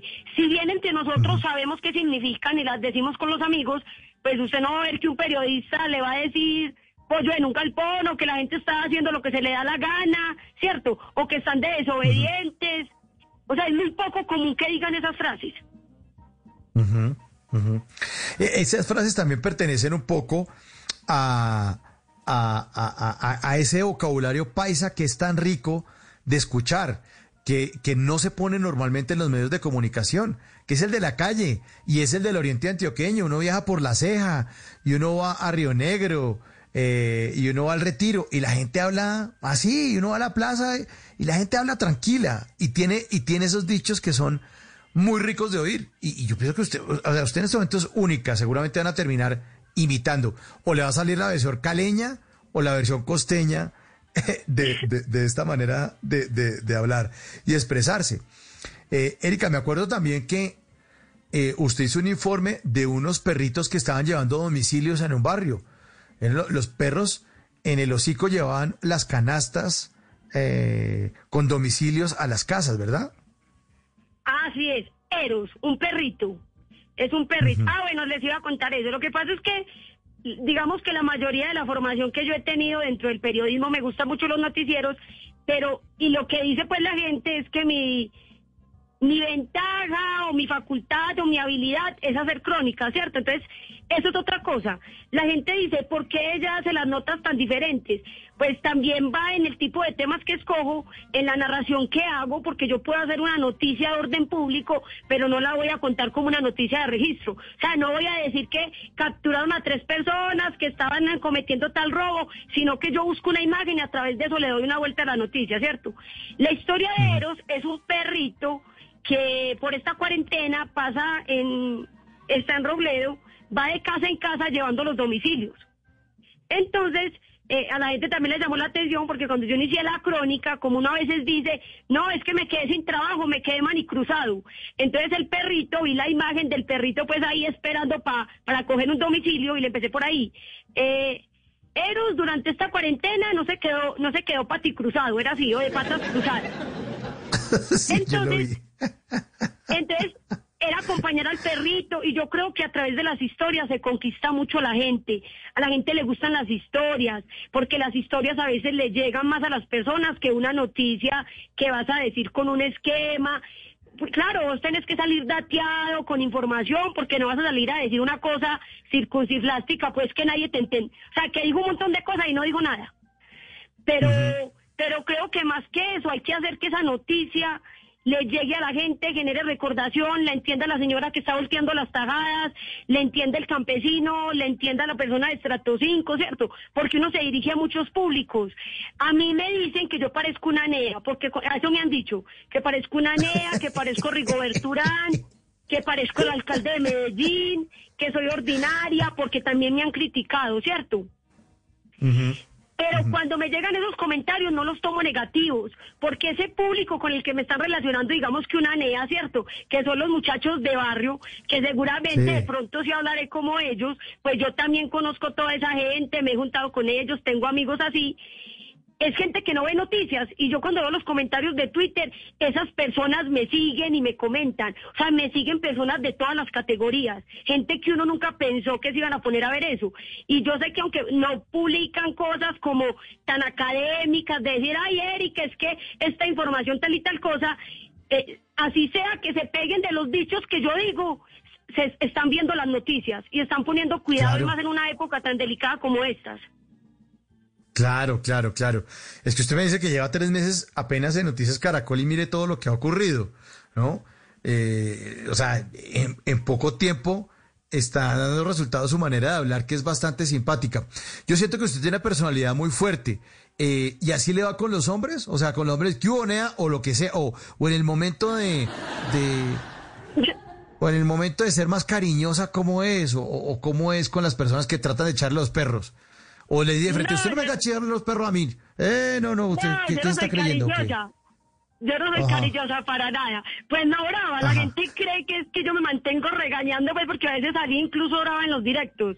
Pero no, nunca he tenido novio. Nunca. Eh, no soy así cariñosa, pues.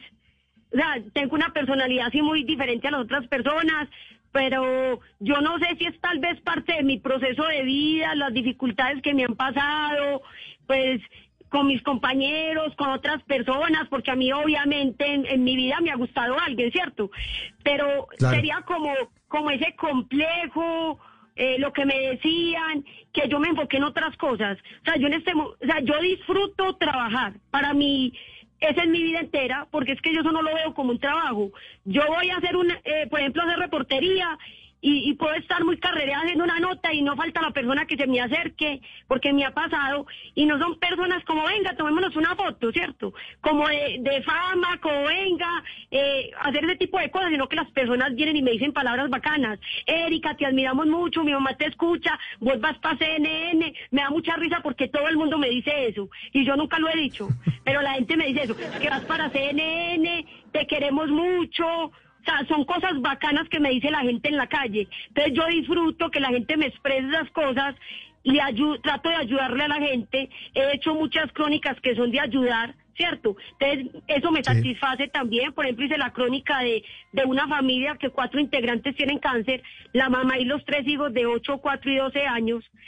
Eh, hice otra crónica, no la recuerdo, que también era como de ayudar a unos niños y cuando yo veo que les ayudan a todas esas personas, yo me siento muy bien porque yo siento que estoy cumpliendo una misión en esta época e independiente de eso, le estoy como sacando jugo a la vida sin necesidad de tener una pareja, sin necesidad de tener un novio, me siento útil más que importante. Claro, así es, así tiene que ser. Pero normalmente cuando las personas tienen una manera de ser fuerte eh, como la suya y de frente y coge el toro por los cuernos y cómo es, normalmente cuando hay esa fortaleza es porque también se ha sufrido un poco, ¿no? Es porque también se ha tenido un pasado que ha sido doloroso. Te le toca a uno construir un, una muralla para pues, que dejen de atacarlo también. O sea, uno también tiene su, su, su, su- sus muros y su muro de protección, ¿no? Claro, es como vos decís, cuando uno le ha tocado tantas dificultades y, llega a un lugar que uno esperó tanto tiempo, que uno está disfrutando la oportunidad y se le burlan por el saco que se pone, por ejemplo, que yo recuerdo que esa fue la primera crítica que me hicieron en Caracol. Cuando llegué el primer día, pues yo salí en mi directo normal y yo estaba toda feliz cuando un compañero me dice, Sebastián Palacios, eh, Erika, eh, mira esto que pusieron en redes. Y cuando yo me cuando yo miré era un muchacho que me hizo un meme y se burlaba pues del blazer que yo tenía puesto, que me quedaba como un poquito grande. Entonces decía que yo parecía con un muerto encima y, y, el muchacho comentó y los comentarios fueron horribles y yo dije, no, me van a echar de caracol. Yo esa, yo cerré, cerré pues la red social y yo dije, me van a echar porque eran demasiados comentarios negativos. Un solo comentario negativo de esa persona generó un montón de cosas horribles. Entonces, eh, al otro día, pues yo no me acomplejé por eso, sino que al otro día llegué otra vez con mi estilo a volver a hacer la nota y curiosamente pasó que ya los famosos, pues personas reconocidas, me acuerdo mucho que fue Ronald Mayorga, el primer pues persona así como de la farándula que comentó. Y él hizo ese comentario e inmediatamente todos los comentarios en redes empezaron positivos. Entonces ya empezó Luis Carlos Vélez, Vanessa de la Torre, o sea, to- personajes muy reconocidos, gente de la BBC, incluso porque yo no pensé que iba a tener ese alcance, gente de New York Times, de medios así pues que uno nunca imaginó que hasta por allá llegaría el ruido de uno. Entonces, ¿qué pasa? La gente es muy cruel. En las redes sociales la gente es cruel y uno no se puede poner a fijarse de eso porque lo enloquece. Era lo que decía yo ahora. La gente, la gente es muy rara. Hoy sales, si hoy sales serio, llegan y te dicen que es que en Caracol te están cohibiendo, que es que eh, ya te están quitando el estilo, mentiras que no. Es que hay noticias que tú no puedes salir diciendo un dicho como el que dije de la barriga llena, ¿cierto? O de pollos en el. Hay notas que hay que hacerlas más serias. Entonces, me critican por eso. Lo del tema de la ropa me parece una bobada o por mi físico, porque yo creo que a uno lo deben de criticar por lo que uno escoge y no por, o sea, yo yo no escogí como nací de unos 50 de tamaño, ni, cierto, ni mi contextura, ni mi voz, eso yo no lo elegí.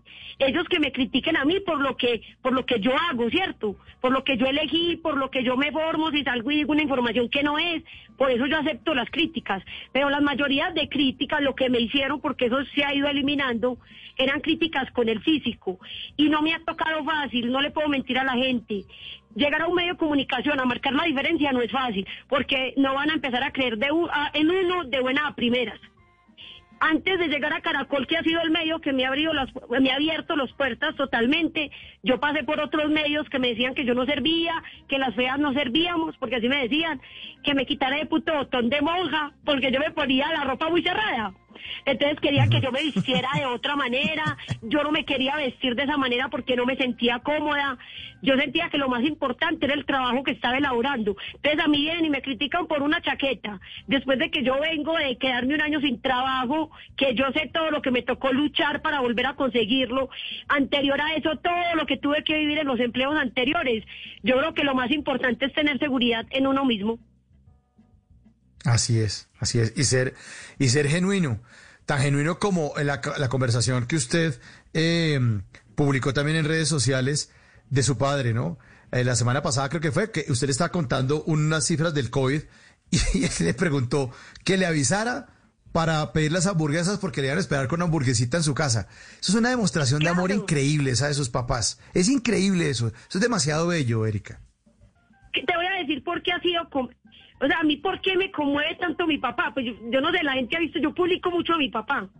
Yo publico mucho a mi papá porque él siempre me ha apoyado mucho, mucho, incluso ante las dificultades. Él ha tenido como cuatro negocios y en los cuatro negocios se ha quebrado, ninguno le ha dado, ha quedado en las peores circunstancias de llegar en un estrés impresionante de que yo recuerdo cuando yo salí de mi último empleo, que eso me dieron un 24 de diciembre y trabajé hasta el 31 de diciembre, yo lloré impresionante y yo llegué a la casa y lloraron impresionante porque en ese momento yo estaba sosteniendo la familia. Pues a mí me iba muy bien, me sacaron simplemente por un tema, o sea, por... ¿Cómo te digo? Muchas veces los trabajos no son necesariamente por mérito, ¿cierto? Sino son otros causantes, temas políticos, otros temas. Entonces yo salí yo salí y ellos no me podían creer que yo había salido. Y enseguida empecé yo en esa travesía y yo veía que mi papá era sufriendo y sufriendo todos los días. Y me veía porque yo me puse toda flaca, porque ahí me da muy duro cuando, cuando, o sea, cuando tengo un desempleo porque siento que fracasé, que decepcioné a todo el mundo, que me decepcioné a mí misma.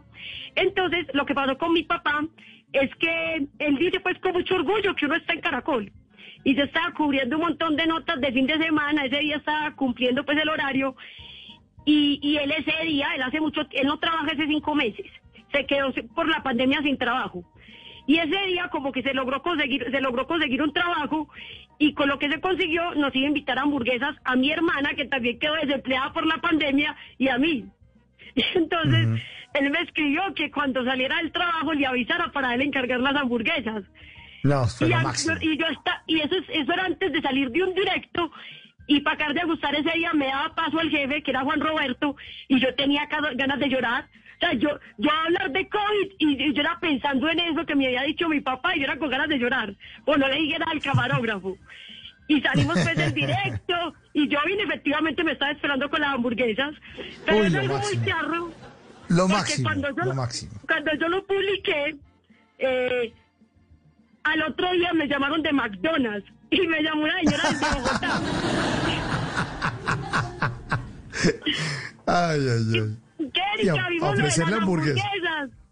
Y entonces eh, yo no pensé que esta publicación iba a tener tanto alcance, porque yo vi que hasta la gorda Fabiola, la pura gente de farándula, empezó a replicar y a replicar la nota y todo el mundo que me ve me pregunta por esas hamburguesas. Pero eso no es todo lo que ha hecho mi papá. Eso pues que me conmovió ese día, porque eso a mí me conmovió mucho. En la universidad me pasaba lo mismo. Cuando yo me iba a graduar, él me quería dar un regalo y tampoco tenía trabajo. Y él como que no me dijo nada y esos últimos días fui a trabajar y me regaló un reloj que yo no me lo quito nunca, que es el reloj con el que yo ando. Nunca me lo quito. Me lo regaló mi papá, logró trabajar tres días y con eso me dio a mí ese regalo.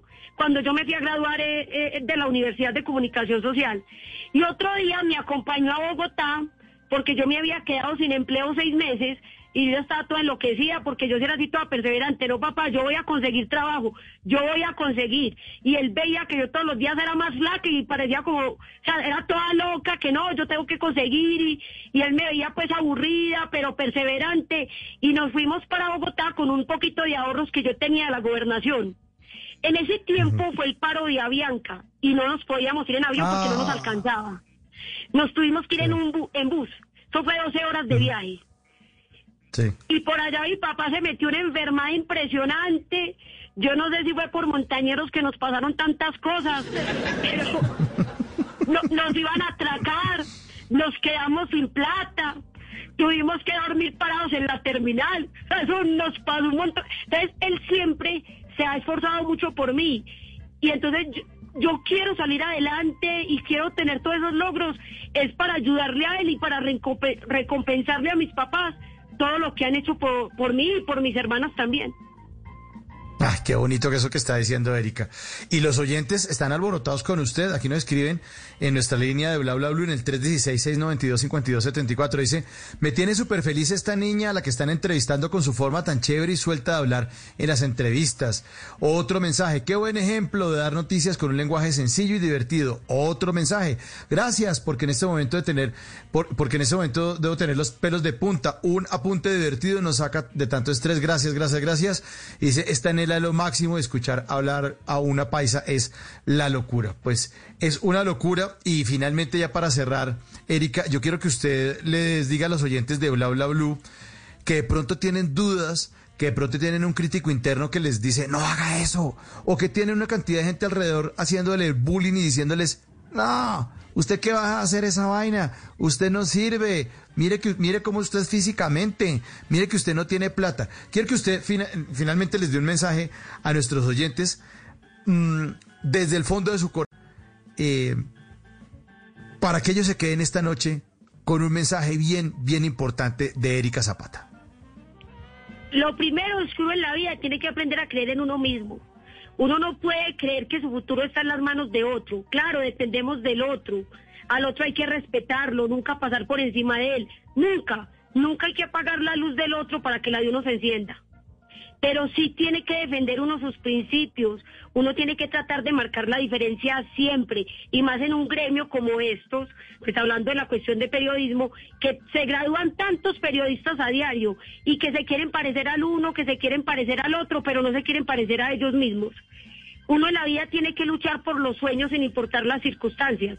Yo sé que muchas veces a las personas, y seguramente, quién sabe yo hasta dónde iría a llegar, eh, las personas dirán, no, es que ya cuento esa historia de superación porque me ha pasado que la, que la gente dice que yo me empobrezco, o sea, que yo me victimizo. Yo no me victimizo, a mí me gusta decir la verdad, porque yo quiero que la gente se dé cuenta pues que la vida no es color de rosa y que hay que luchar por los sueños y que independiente de que seamos bajitos, yo mido unos 50, yo no soy de una familia de altos recursos, mi, mi, mi hermana es una enfermera la mayor, mi otra hermana, todas estudiamos con presupuesto, becadas, uno tiene que aprender en la vida como, como eso, a luchar, a no darse por vencido, que importa lo que le digan. Obviamente también hay que hacer caso porque uno a veces no, uno no las sabe todas y uno también está equivocado y se tiene que dejar formar. Pero más que eso, uno tiene que ser una buena persona. Si uno no es una buena persona, uno no llega a ningún lado. Así sea muy buen profesional. Independiente de los logros, uno tiene que tratar bien a las personas, agradecerles y más por ejemplo el caso mío, si yo estoy en este lugar es porque las personas me dieron, me dieron esta oportunidad. Esto no fui yo sola, o sea, uno solo no logra nada en la vida, entonces hay que aprender a trabajar en equipo y a ser buenos, a ser buenos profesionales y buenas personas. Qué bueno, Erika. Hoy en historias que merecen ser contadas, Erika Zapata, la periodista paisa de cuna humilde que logró romper todos los esquemas por su particular manera de informarnos. Erika, feliz noche y muchas gracias por estar esta noche aquí en Bla Bla Blue. No, a ti muchas gracias por la invitación. Que estés muy bien. Es Erika Zapata y así como dice esa canción de Fabián Gallardo, estoy hablando de ella. Viene voces y sonidos y ya regresamos. Camina y va dejando un vendaval y el viento se le enreda entre los pies. Siempre dicen la verdad, sus piernas son un fuego que quema de placer. Y dicen que hay lugares donde el sol no sale si no encuentra a esa mujer para vestir su cuerpo de calor y acariciar su espalda alguna vez. Cuando abre los ojos hay un nuevo amanecer y cuando se desnuda me ilumina con su piel. No puedo imaginar la playa sin sus pies. No tengo más palabras para hablar de esa mujer. Bla bla blue. Conversaciones para gente despierta. Voces y sonidos de Colombia y el mundo en Blue Radio y bluradio.com, porque la verdad es de todos. 12 de la noche y 3 minutos de este martes 21 de julio del 2020. Soy Javier Segura y les doy la bienvenida a esta nueva actualización de noticias, las más importantes de Colombia y el mundo. ¿Y cómo quedaron conformadas las mesas directivas de Senado y Cámara? Informa Kenneth Torres. Hola Javier, muy buenos días. Pues ya fue ratificado en su totalidad lo que tiene que ver con la mesa directiva tanto del Senado como de la Cámara de Representantes.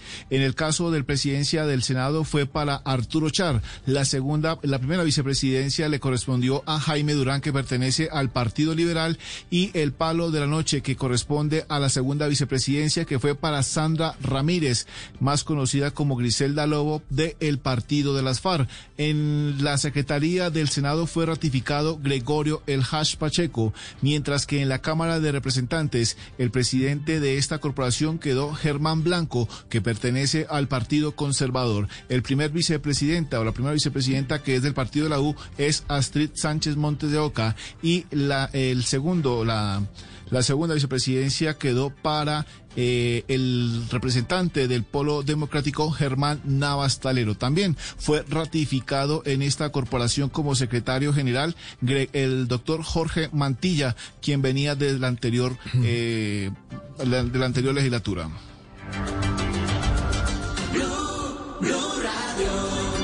Gracias, Kenneth. 12 de la noche y 5 minutos y estamos terminando un puente festivo otra vez con muestras de indisciplina social. Más de 500 comparendos se han impuesto en las vías del área metropolitana de Bucaramanga esos tres días de puente festivo a conductores infringiendo las normas y en algunos casos en estado de embriaguez. Informa Boris Ejada.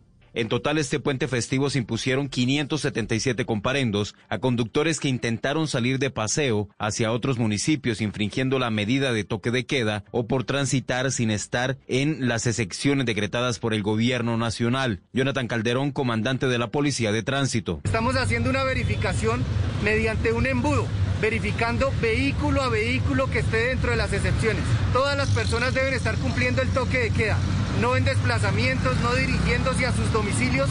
Entre los destinos más apetecidos por las personas del área metropolitana de Bucaramanga están los viajes a la Mesa de los Santos y hacia San Gil, zonas turísticas que están prohibidas en este momento. 12 de la noche y 6 minutos. Y hay repudio en Segovia, Antioquia, por la realización sin permiso del carnaval de la Gigantona, en el que decenas de personas violaron las medidas de protección. La alcaldía busca a los padres de los menores que participaron en el evento, informa Carlos Carmona como si no existiera pandemia. Así se celebró en Segovia, nordeste de Antioquia, el Carnaval de la Gigantona, uno de los eventos más tradicionales del municipio que se realiza hace cerca de 35 años para celebrar las fiestas del oro y la minería.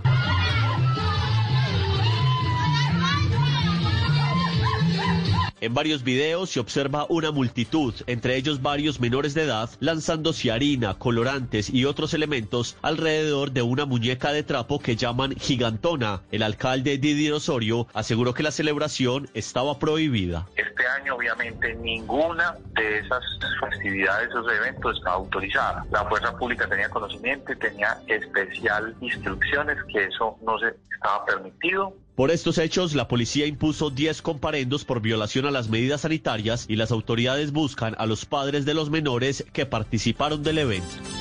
12 de la noche y 7 minutos. Mientras tanto, el Ministerio de Salud entregará 400 ventiladores más al Valle del Cauca para continuar expandiendo las UCI y atender a todos los pacientes con COVID-19, informa Natalia Perea. Así es, pues 400 ventiladores más llegarán al Valle del Cauca para continuar ampliando las UCI, principalmente de Cali, Cartago, Tuluá, Buga, Palmira y Buenaventura. Esto luego de la solicitud del departamento al gobierno nacional ante la necesidad de atender pacientes no solo del Valle, también de otros departamentos que lo requieran. María Cristina Lesmes, secretaria de Salud del Valle. El ministerio ha sido benevolente con nosotros, reconociéndonos la tarea que ha hecho el departamento del Valle del Cauca de ampliar con sus propios recursos la capacidad de atención a las personas que requieren una unidad de cuidados intensivos, no solo para el Valle, sino para el Pacífico colombiano y para el eje cafetero y nuestros departamentos vecinos. Nosotros aspiramos a abrir 600 camas adicionales de las que ya tenemos. El Valle del Cauca ha logrado expandir en un 30% las unidades de cuidado intensivo. Hasta el momento, en general, existen 952 camas habilitadas, de las cuales 611 están disponibles solo para casos de COVID-19 y que hasta el momento tienen el 80% de su ocupación por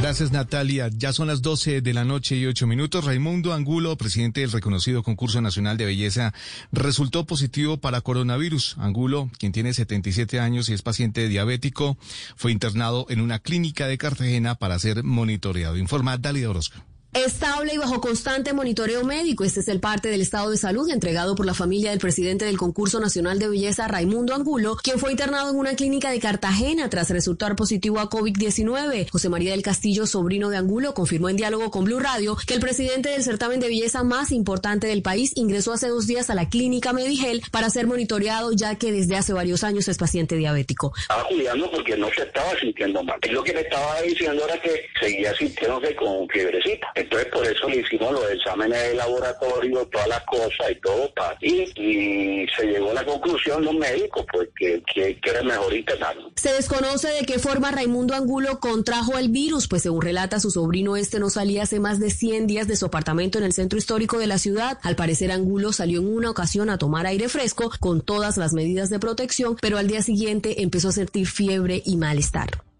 Noticias contra reloj en Blue Radio.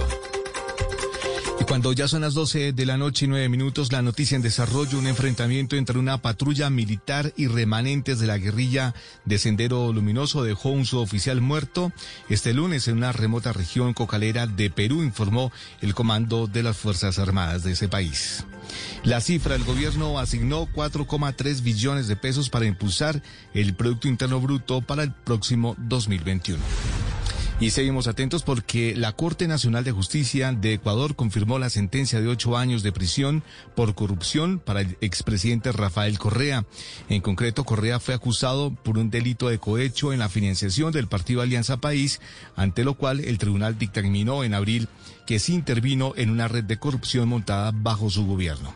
La ampliación de estas y otras noticias se encuentra en blurradio.com. No olvides descargar la aplicación Coronap en App Store y Google Play para estar informados sobre el avance del coronavirus en Colombia. Sigan disfrutando de Bla Bla Blue, conversaciones para gente especial. El mundo nos está dando una oportunidad para transformarnos, evolucionar la forma de trabajar, de compartir y hasta de celebrar. Con valentía enfrentaremos la realidad de una forma diferente, porque transformarse es la nueva alternativa. Blue Radio.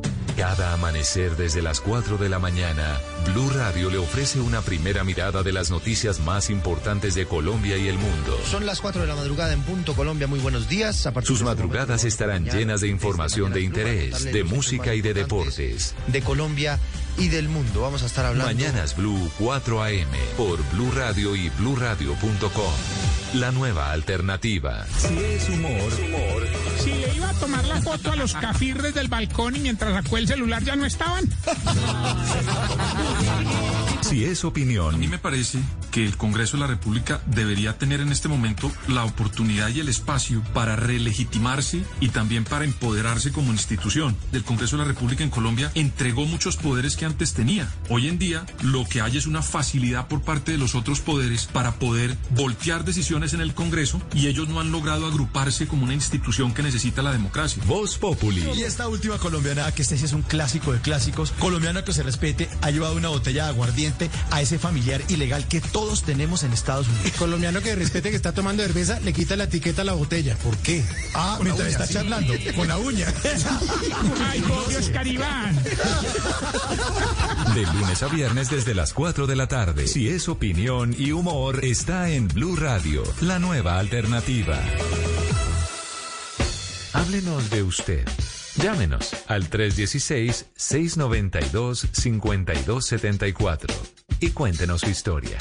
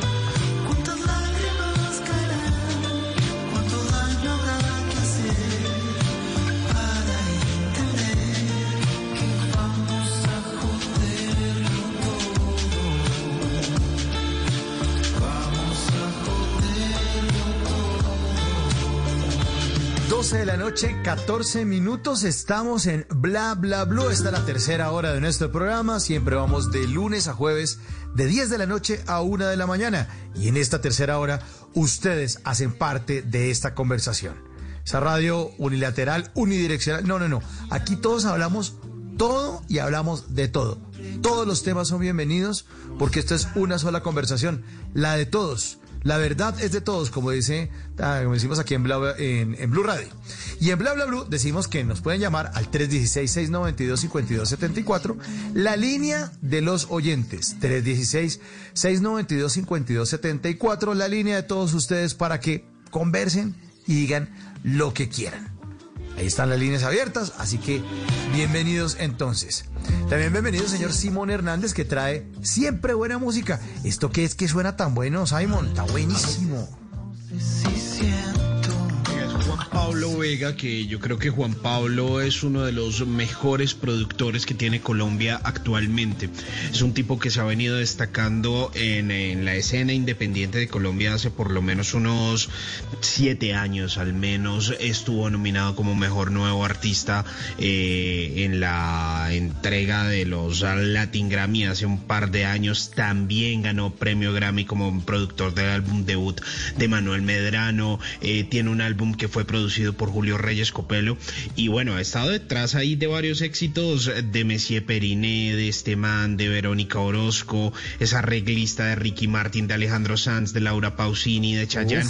Yo creo que eso nos da una idea de lo duro que es Bueno, este tipo, bueno. Juan Pablo Vega. Calidoso. Es muy bueno, bogotano. Y eh, pues mire, acaba de lanzar canciones, se llama Joderlo Todo y es un muy buen arreglo, diferente a varias cosas que ya había sacado, como un poquito como, como más ah, tranquilito. Eh, y bueno, pues Juan Pablo Vega anda de debut porque no solo es productor, también tiene sus proyectos independientes como, como músico. Y bueno, esto que dice, ¿Cuánto daño habrá que hacer para entender que vamos a joderlo todo? Dice esta canción. Me gusta, suena tranquilita como para esta hora, ¿no? Apenas para un 21 de julio.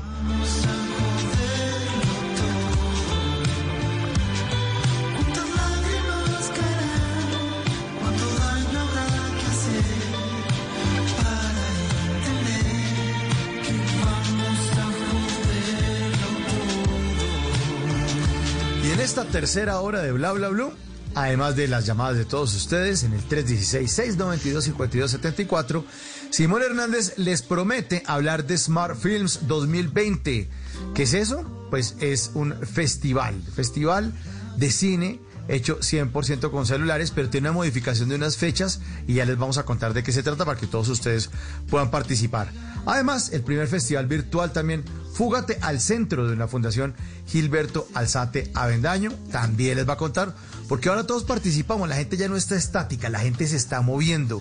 En las redes sociales, los contenidos, las cosas divertidas las está haciendo la gente. Y en este programa, los temas los proponen ustedes, los invitados también los sugieren ustedes, y las llamadas las esperamos en el 316-692-5274, la línea de Bla Bla Blue, para que hablen lo que quieran. Hablamos todos y hablamos de todo.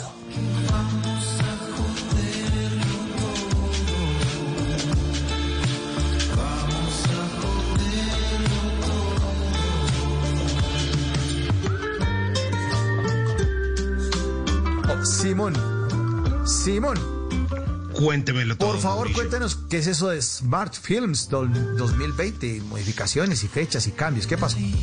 Oiga, de este concurso les habíamos hablado hace ya unas eh, semanas atrás y es este concurso que se trata de fabricar contenidos multimedia y cortos, pero todo absolutamente con celulares, o sea, nada de cámaras ni otras cosas, no, todo 100% con celulares eh, y pues eh, muchos están muy juiciositos en las casas, han estado generando muy buen contenido y pues dijeron, oiga, la gente sigue en confinamiento, pues muchos están juiciosos, lo que vamos a hacer es que vamos a extender el plazo para cada inscripción de cortometrajes eh, en esta sexta edición de este festival que está hecho 100% con cine, eh, bueno, con celulares. Mire, esto fue una idea que nació así como de repente y ha llegado a México, ha tenido invitados especiales como el director de la Casa de Papel, el creador de la Casa de Papel, Alex Piña, eh, bueno, ha estado incluso Fito Páez en un festival eh, de Smart Films, o sea, como para hablar del peso, como para decir, porque la gente se imagina, ah, no, es que eso ahí hecho con celulares, eso no tiene ninguna gracia. Pues sí tiene mucha gracia y a pesar de que hasta ahora completan la sexta edición, es un festival muy grande. Entonces resulta, Mauricio, que hay varias categorías y para los interesados les cuento que ahora van a tener plazo hasta el 31 de agosto, o sea, les queda tiempito, si usted de pronto tiene una idea por ahí en la cabeza, entonces va a estar interesante. Oiga, me acuerdo de, de las producciones, cómo han cambiado. Hay una plataforma que se llama Bunet, se acuerda que usted la conoce y de, Sí, de sí, eso hemos claro. hablado aquí en Bla Bla Blue. Y yo me acuerdo del lanzamiento de Bunet en el que participó un director de cine tan famoso y tan importante como Felipe Aljure, que fue el director de una gran película que se llama La gente de la Universal. Y él en el lanzamiento de Bunet estaba con- contando su experiencia con una película, también un eh, largometraje colombiano que hizo este director que se llama Tres Escapularios. Y él estaba maravillado contando la experiencia, ahora que usted habla de los celulares.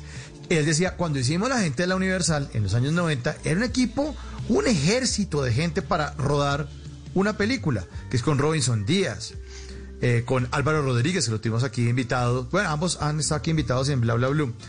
Eh, bueno, y con un elenco también maravilloso que salió en esa película. Y, pero él decía que en tres escapularios eran como 12 personas nomás. O sea, que él había pasado del esquema de producción de 100 personas y un ejército de gente. Habían hecho tres escapularios, que era un largometraje con 12 personas que andaban ahí como en tres carros, precisamente por eso, porque la gente piensa que, ah, no, que porque es con celular ya no tiene gracia, y resulta que uno puede utilizar un celular, un smartphone, para poder hacer una película y para narrar una historia. Lo importante es que haya un buen guion, que haya una buena puesta en escena, y lo importante es la creatividad de la gente. O sea, como que esa época ya de las grandes producciones, como que toda esta, ahora está revaluada en este ya 2020 en el que estamos, porque los tiempos han cambiado y por eso existen este tipo de festivales, Simón. Sí, es que con un celular, mire que ahora uno se encuentra que con la especificación de que tiene eh, para grabar en 4K, en 8K, que no sé cuánto de capacidad, que memoria expandible, que un lente macro, que un lente eh, también gran angular. Y pues eso no ocurría hace años. Y hoy en día de- realmente es que son cámaras muy buenas que sirven para llamar, entre otras cosas. sí, sí, sí, sí, claro. eso- claro. eso Pero de gente talentosa, porque los equipos son aparatos, pero usted tiene que echar tecla en el computador, ideas y leer mucho y, y aprender a escribir, porque tampoco, ¿no? Y eso también se trata este festival. Que la gente haga sus Exacto. muestras y, y, y ponga ante los demás, mire, se me ocurrió hacer este corto, o se me ocurrió hacer este largo, y aquí lo tengo. Se me ocurrió contar esta historia, y aquí la tengo. Es verdad, ese es el éxito detrás de muchas producciones, las historias, lo que está escrito detrás de eso. Pero bueno, vea, como le estaba contando Mauricio, eh, los interesados en este Smart Films, pues tienen plazo hasta el 31 de agosto para inscribir sus cortometrajes, eh, que deben estar inspirados en cómo transformar su vida con tecnología más inteligente. Quienes quieran participar en la categoría aficionado, eh, que esto lo patrocina pues una marca de tecnología y tener la posibilidad de ganarse 25 millones de pesos, eh, pues deben producir un cortometraje de 5 minutos, incluyendo créditos, respondiendo a la pregunta cómo transformar su vida con tecnología más inteligente. Más inteligente. Requisitos. Deben bueno. ser mayores de 18 años, no profesionales en el campo audiovisual, ni tampoco sus equipos de producción. O sea, deben ser aficionados, relajados, tranquilos. Celular, Eh, buena hacerlo- historia con los amigos. Exacto, no deben vivir de esta profesión, no es que la persona que te haya montado una productora, no, no, no. Claro. O sea, si usted allá tiene una historia para contar con sus amigos, usted es un economista o qué sé yo, comunicador que, bueno, que dice, oiga, chévere contar esto, pues inscríbase. ¿Dónde lo debe hacer? www.smartfilms.com.co y listo. Pilas porque es buen billete, 25 palos. Uy, no me cae nada mal, no me cae nada mal. Póngalo eh, en arroba Hernández Simón en su cuenta de Twitter, ponga el link para que la gente se mete y mire los requisitos y, y arroba Hernández Simón. Ahí está eh, los datos, están los datos. Y ya tenemos llamadas, Simon, por favor, 316-692-5274 a la línea de bla bla bla. A ver quién, quién lo está llamando, a ver. A esta A hora. ver, a ver, a ver, a ver, 316-692-5274, ¿quién habla? Habla Isabel Villamizar. Isabel Villamizar, ¿desde dónde nos llama Isabel? ¿Qué ha habido? Pues mi apellido es muy norte santanderiano. Yo habla de Cúcuta. Uy, me encanta Cúcuta, qué chévere. Oiga, Isabel, ¿y usted qué? ¿A qué se dedica? ¿Qué hace por estos días? Bueno, yo los he oído ya hace ratico porque hemos tomado un trabajo por esta por esta cuarentena y casi siempre trasnochamos un ratico. Entonces me ha gustado oírlos a ustedes, hoy cuando se han presentado periodistas también que me han gustado mucho. Entonces yo estaba con la cosa, yo voy a llamar, yo voy a llamar y preciso ahorita tomé el teléfono y dije yo voy a llamar y oh sorpresa me cayó la llamada de una. Y ahí fue. no, ajá, Eh, yo yo soy jubilada, yo trabajé en una entidad del gobierno, sí, en la DIAN. Ah, Uy, uy, no. Era que que me perseguía Pilas. uno. Uy, no, no, no, no, no, no. de que lo 35 persiguen a años uno. trabajé, entré a los El 18 impuesto, años. el impuesto, el impuesto, el impuesto. Isabel, ¿y qué es lo que está haciendo por la noche que, que le dio por sintonizar bla bla blue para que la acompañemos? ¿Qué está haciendo? Sí, ya llevamos ratico. Resulta que, que mi herma, mi hija toda la vida, tra- ah, no, lleva como que 15 años por fuera de la casa y entonces ella estudió en Medellín y luego trabajó en Bogotá y llegó un momento en que se vino para Cúcuta y entonces esto, mi hija pues es diseñadora, pero también somos muy dadas a, manualidades y a cosas de hogar y entonces una amiga la llamó y le dijo, "Us- esto, mi papá cumple años y estamos en plena cuarentena, usted verá, usted sabe hacer tortas, háganos una torta light para, para mi papá. Y nosotros dijimos, pues yo sé hacer unas y yo le voy guiando y usted va, este, usted va haciendo porque ya tenía mucha idea.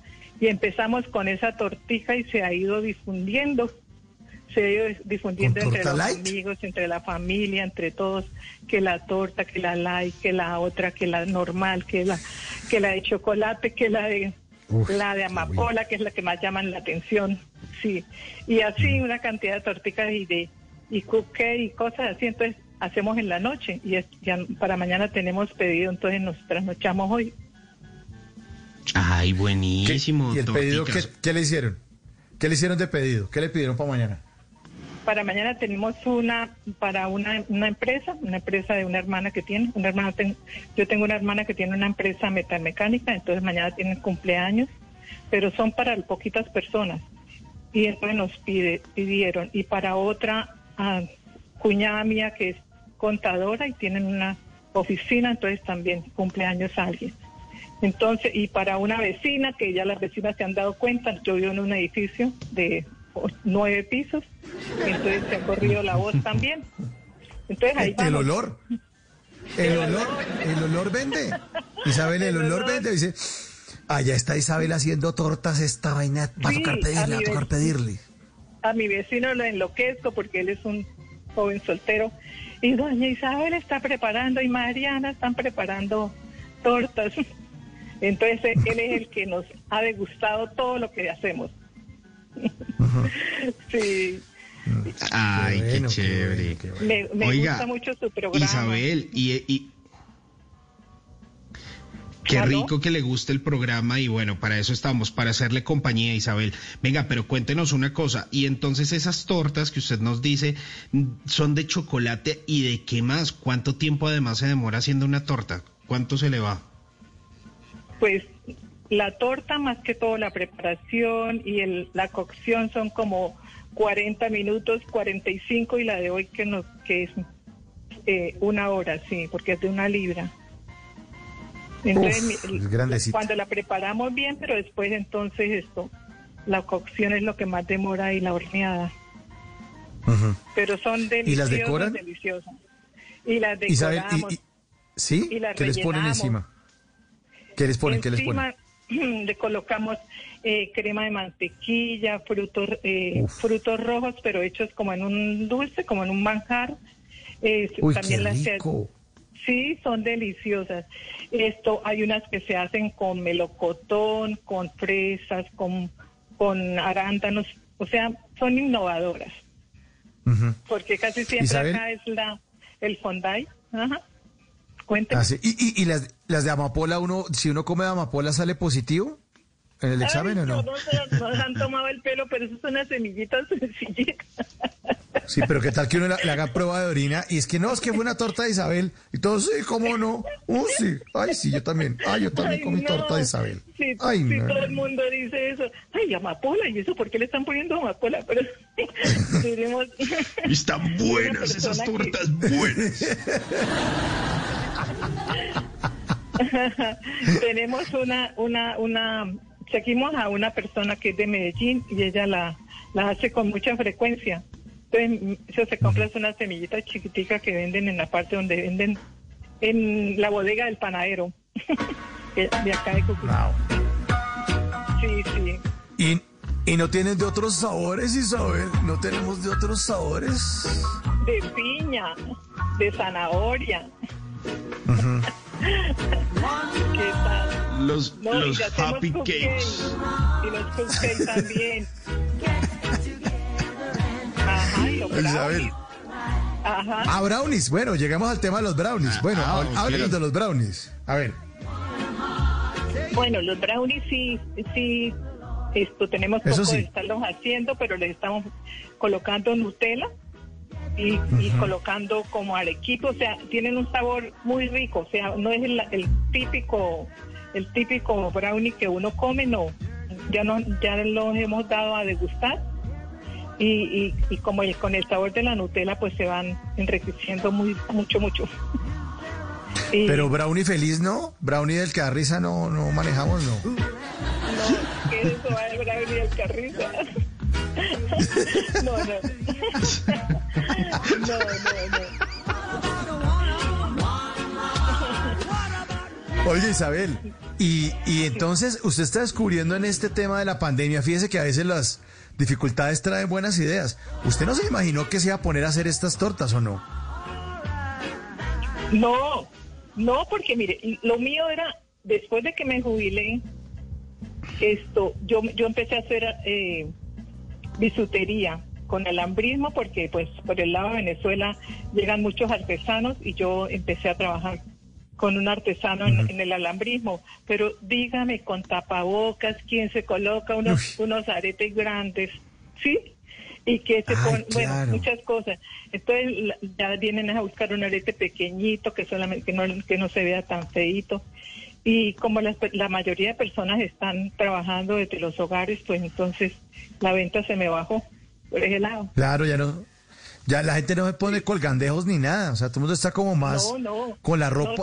y la ropa hay casera y todo. Y, medio se maquillan. Y me imagino que las cosas de maquillaje también bajaron las ventas. Eh, Me la imagino, pestañina, sí, el sí. colorete. Sí, ¿no? sí.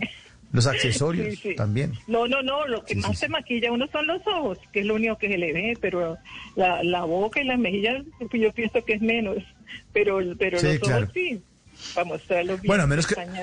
A menos que tenga reunión por Zoom, ahí sí le toca maquillarse. Porque sí Ay, tiene que salir sí. como la persona como, como arreglada. Pero usted, pero usted descubrió entonces. Sí, pero, pero entonces usted descubrió, imagínese, se encontró con ese nuevo negocio o ese nuevo modelo de negocio preciso en plena pandemia. Qué bueno. Sí, ese negocio más que todo es de mi, mi hija, yo soy la auxiliar de vuelo. ¿También? Sí, que es que mi hija es la que, la que más trabaja. Ella es la en piloto. Ella es la piloto y usted es el auxiliar. la La auxiliar de vuelo. Ella es la que, la que, la que, la que manda la parada y la que me regaña, no crea. ¿En serio la regaña a su hija? Sí, claro. Uy, la ¿Y qué le dice? Mamá, se no, está quejando. no le meta, no le meta el dedo a los brownies, mamá. No le meta el dedo a los brownies que así ya están bien. Porque yo soy la dulcera. A, a- a mí me gusta mucho el dulce, sí. Y ella es fitness. Uf. Sí, sí. Y entonces usted coge y le dice control de calidad a todos esos productos. Dígame, yo, a mí todo me parece delicioso. Todo, todo. Qué bueno, qué bueno, Isabel, Sí, qué sí, bueno. sí, sí, sí. Oiga, Ay, Isabel, bueno. qué Oiga, maravilla Isabel. que se comunique. Qué, qué- qué chévere eso. Venga, ¿y a cómo son las tortas? ¿Qué, qué precios estamos manejando y en qué porciones? Bueno, nosotros no, nosotros no somos tan careras, porque aquí nos dicen que, que estamos regalando el trabajo. Si es de media libra, 35 mil pesos, ¿sí?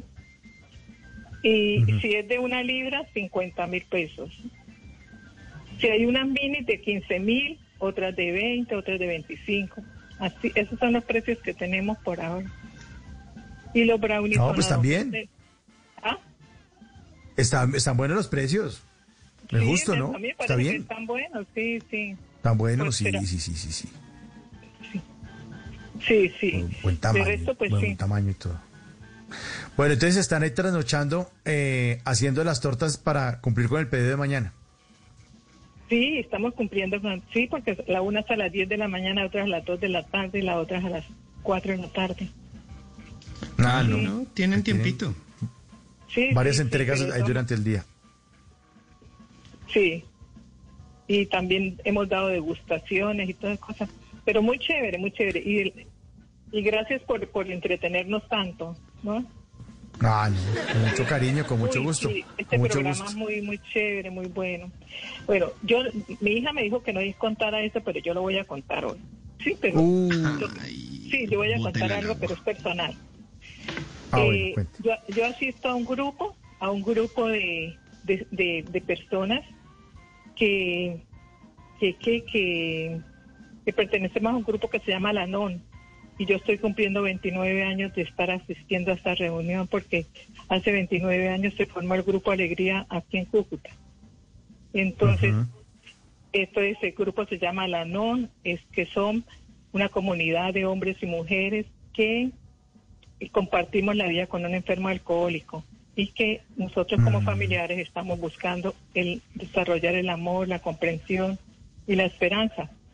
Y yo entré hace 29 años, ya mi enfermo alcohólico murió, mi esposo, yo soy viuda, y, y entonces esto me, me gustó comentarles a ustedes esto porque para nosotros fue mucha alegría el, eh, hoy 20 de julio haber celebrado esta, esta fecha. Ay, qué bonito, qué bonito. Sí, y es duro, ¿no?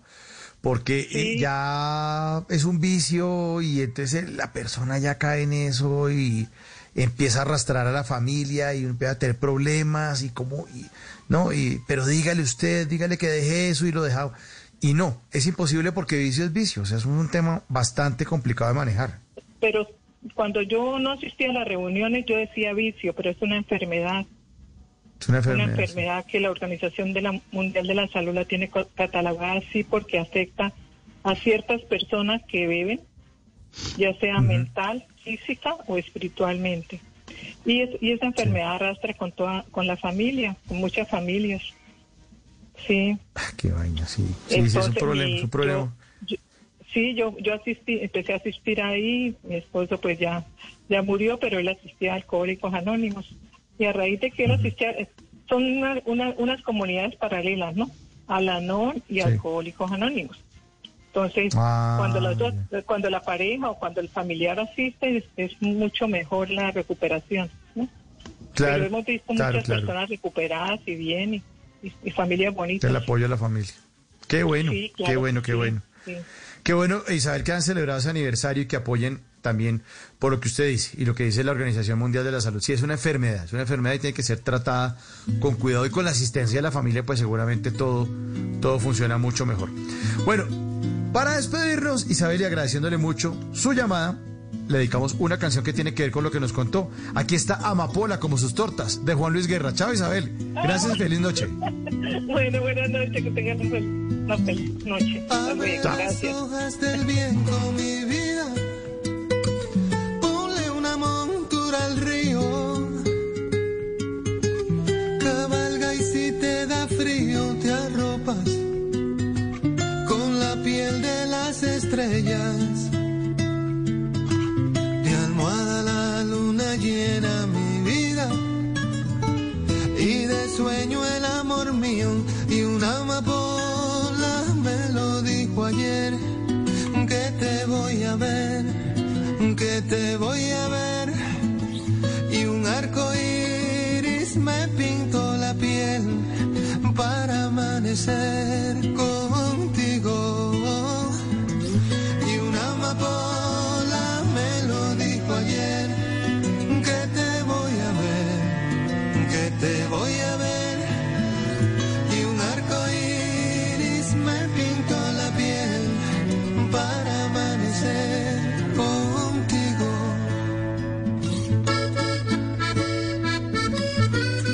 12 de la noche, 39 minutos. Bella canción esta de Juan Luis Guerra. Bueno, como todo lo que hace Juan Luis Guerra, todo le queda espectacular.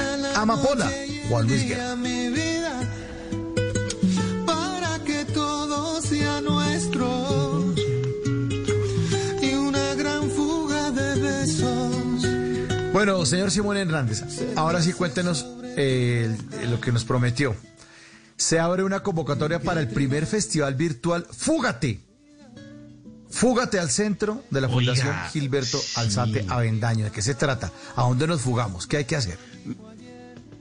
Hay unas cosas muy chéveres que están pasando en la Fundación Gilberto Alzate Avendaño y es que hace poco hicieron una alianza con la Fundación Arteria y ellos pues están abriendo una convocatoria para el primer festival virtual Fúgate al Centro. Todas estas convocatorias que hacía eh, la, la Fuga o la Gilberto Alzate Avendaño eran eh, pues ahí en el centro de la capital, todo presencial y pues tuvieron que mudarse hacia lo virtual. Entonces resulta que este es un proyecto que está destinado a fomentar, pues primero la circulación de propuestas artísticas a través de plataformas digitales eh, y pues el segundo para que pues todos esos artistas no se queden quietos y tengan que hacer y tengan ciertos estímulos porque es uno de los sectores que se va a tomar tiempo en reactivarse. Entonces, para quienes seguimos eh, ahí guardaditos en casa, pero la cultura los, los mueve o los mueve, pues están eh, decididos a estar apoyando como los artistas y como esos emprendimientos que pues muchos tienen por ahí ideas en su cabeza, entonces bueno, quiere participar de esto y quiere compartirlo con el público, así sea de forma virtual, pues la Gilberto Alzate Avendaño le va a decir cómo. Para inscribirse, pues los interesados tienen que enviar una propuesta de video. Eh, teatral, eh, un montaje escénico abstracto o lo que usted quiera. El punto es que deben ser obras o presentaciones o repertorios que ya hayan tenido un recorrido, no deben ser inéditos, o sea, no es que Mauricio diga como, ay, me inventé este montaje y lo voy a hacer y me voy a grabar y lo voy a hacer con eh, mi esposa y con mi primo que está aquí con nosotros. No, estos ya deben ser montajes que deben haber tenido su recorrido. Entonces esto es como para grupos que ya hayan eh, pues tenido como su recorrido y que ya hayan sido montajes que hayan estado como que han- eh, trabajándose. ¿Una obra de teatro, por ejemplo? ¿Puede ser eso? Si le entiendo bien. Digamos que yo tengo una obra de teatro con un Una grupo obra. y ya nos hemos presentado una que otra vez y ya hemos como tanteado la vaina. ¿Sí?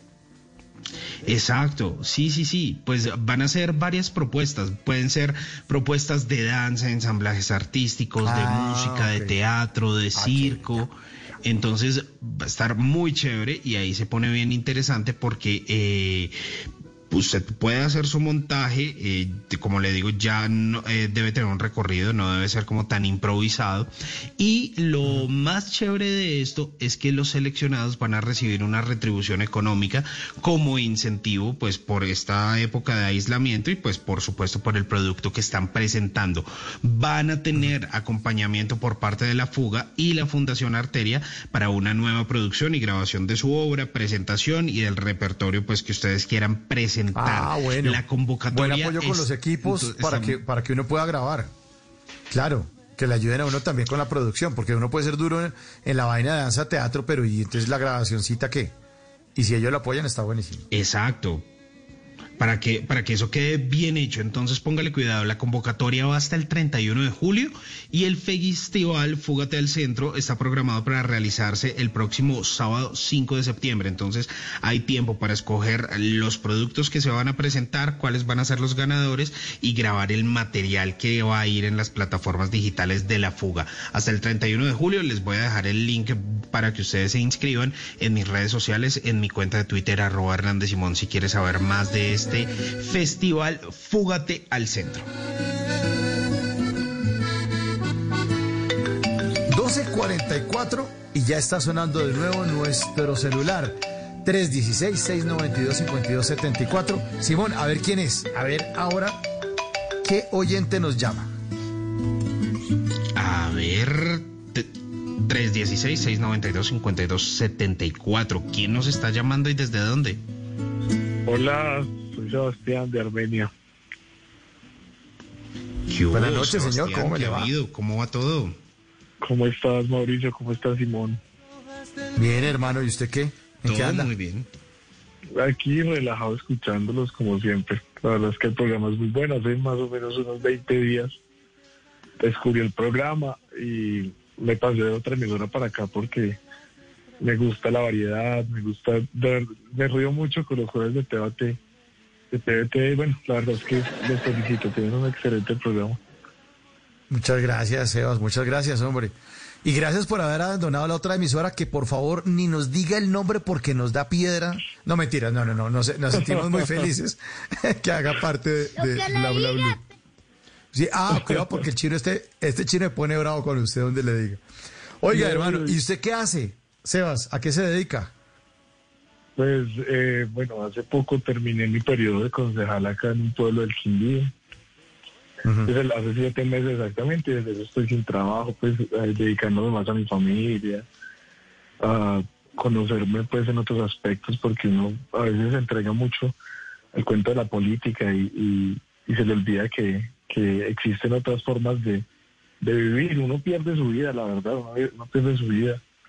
Y, y ahorita, pues con todo esto de la cuarentena y todo esto, me descubrí que tengo familia y que, los, y que, y que, pues que dentro de mi casa hay muchas fortalezas y bueno, la familia.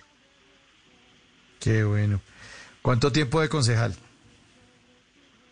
Cuatro años, cuatro años. Cuatro años.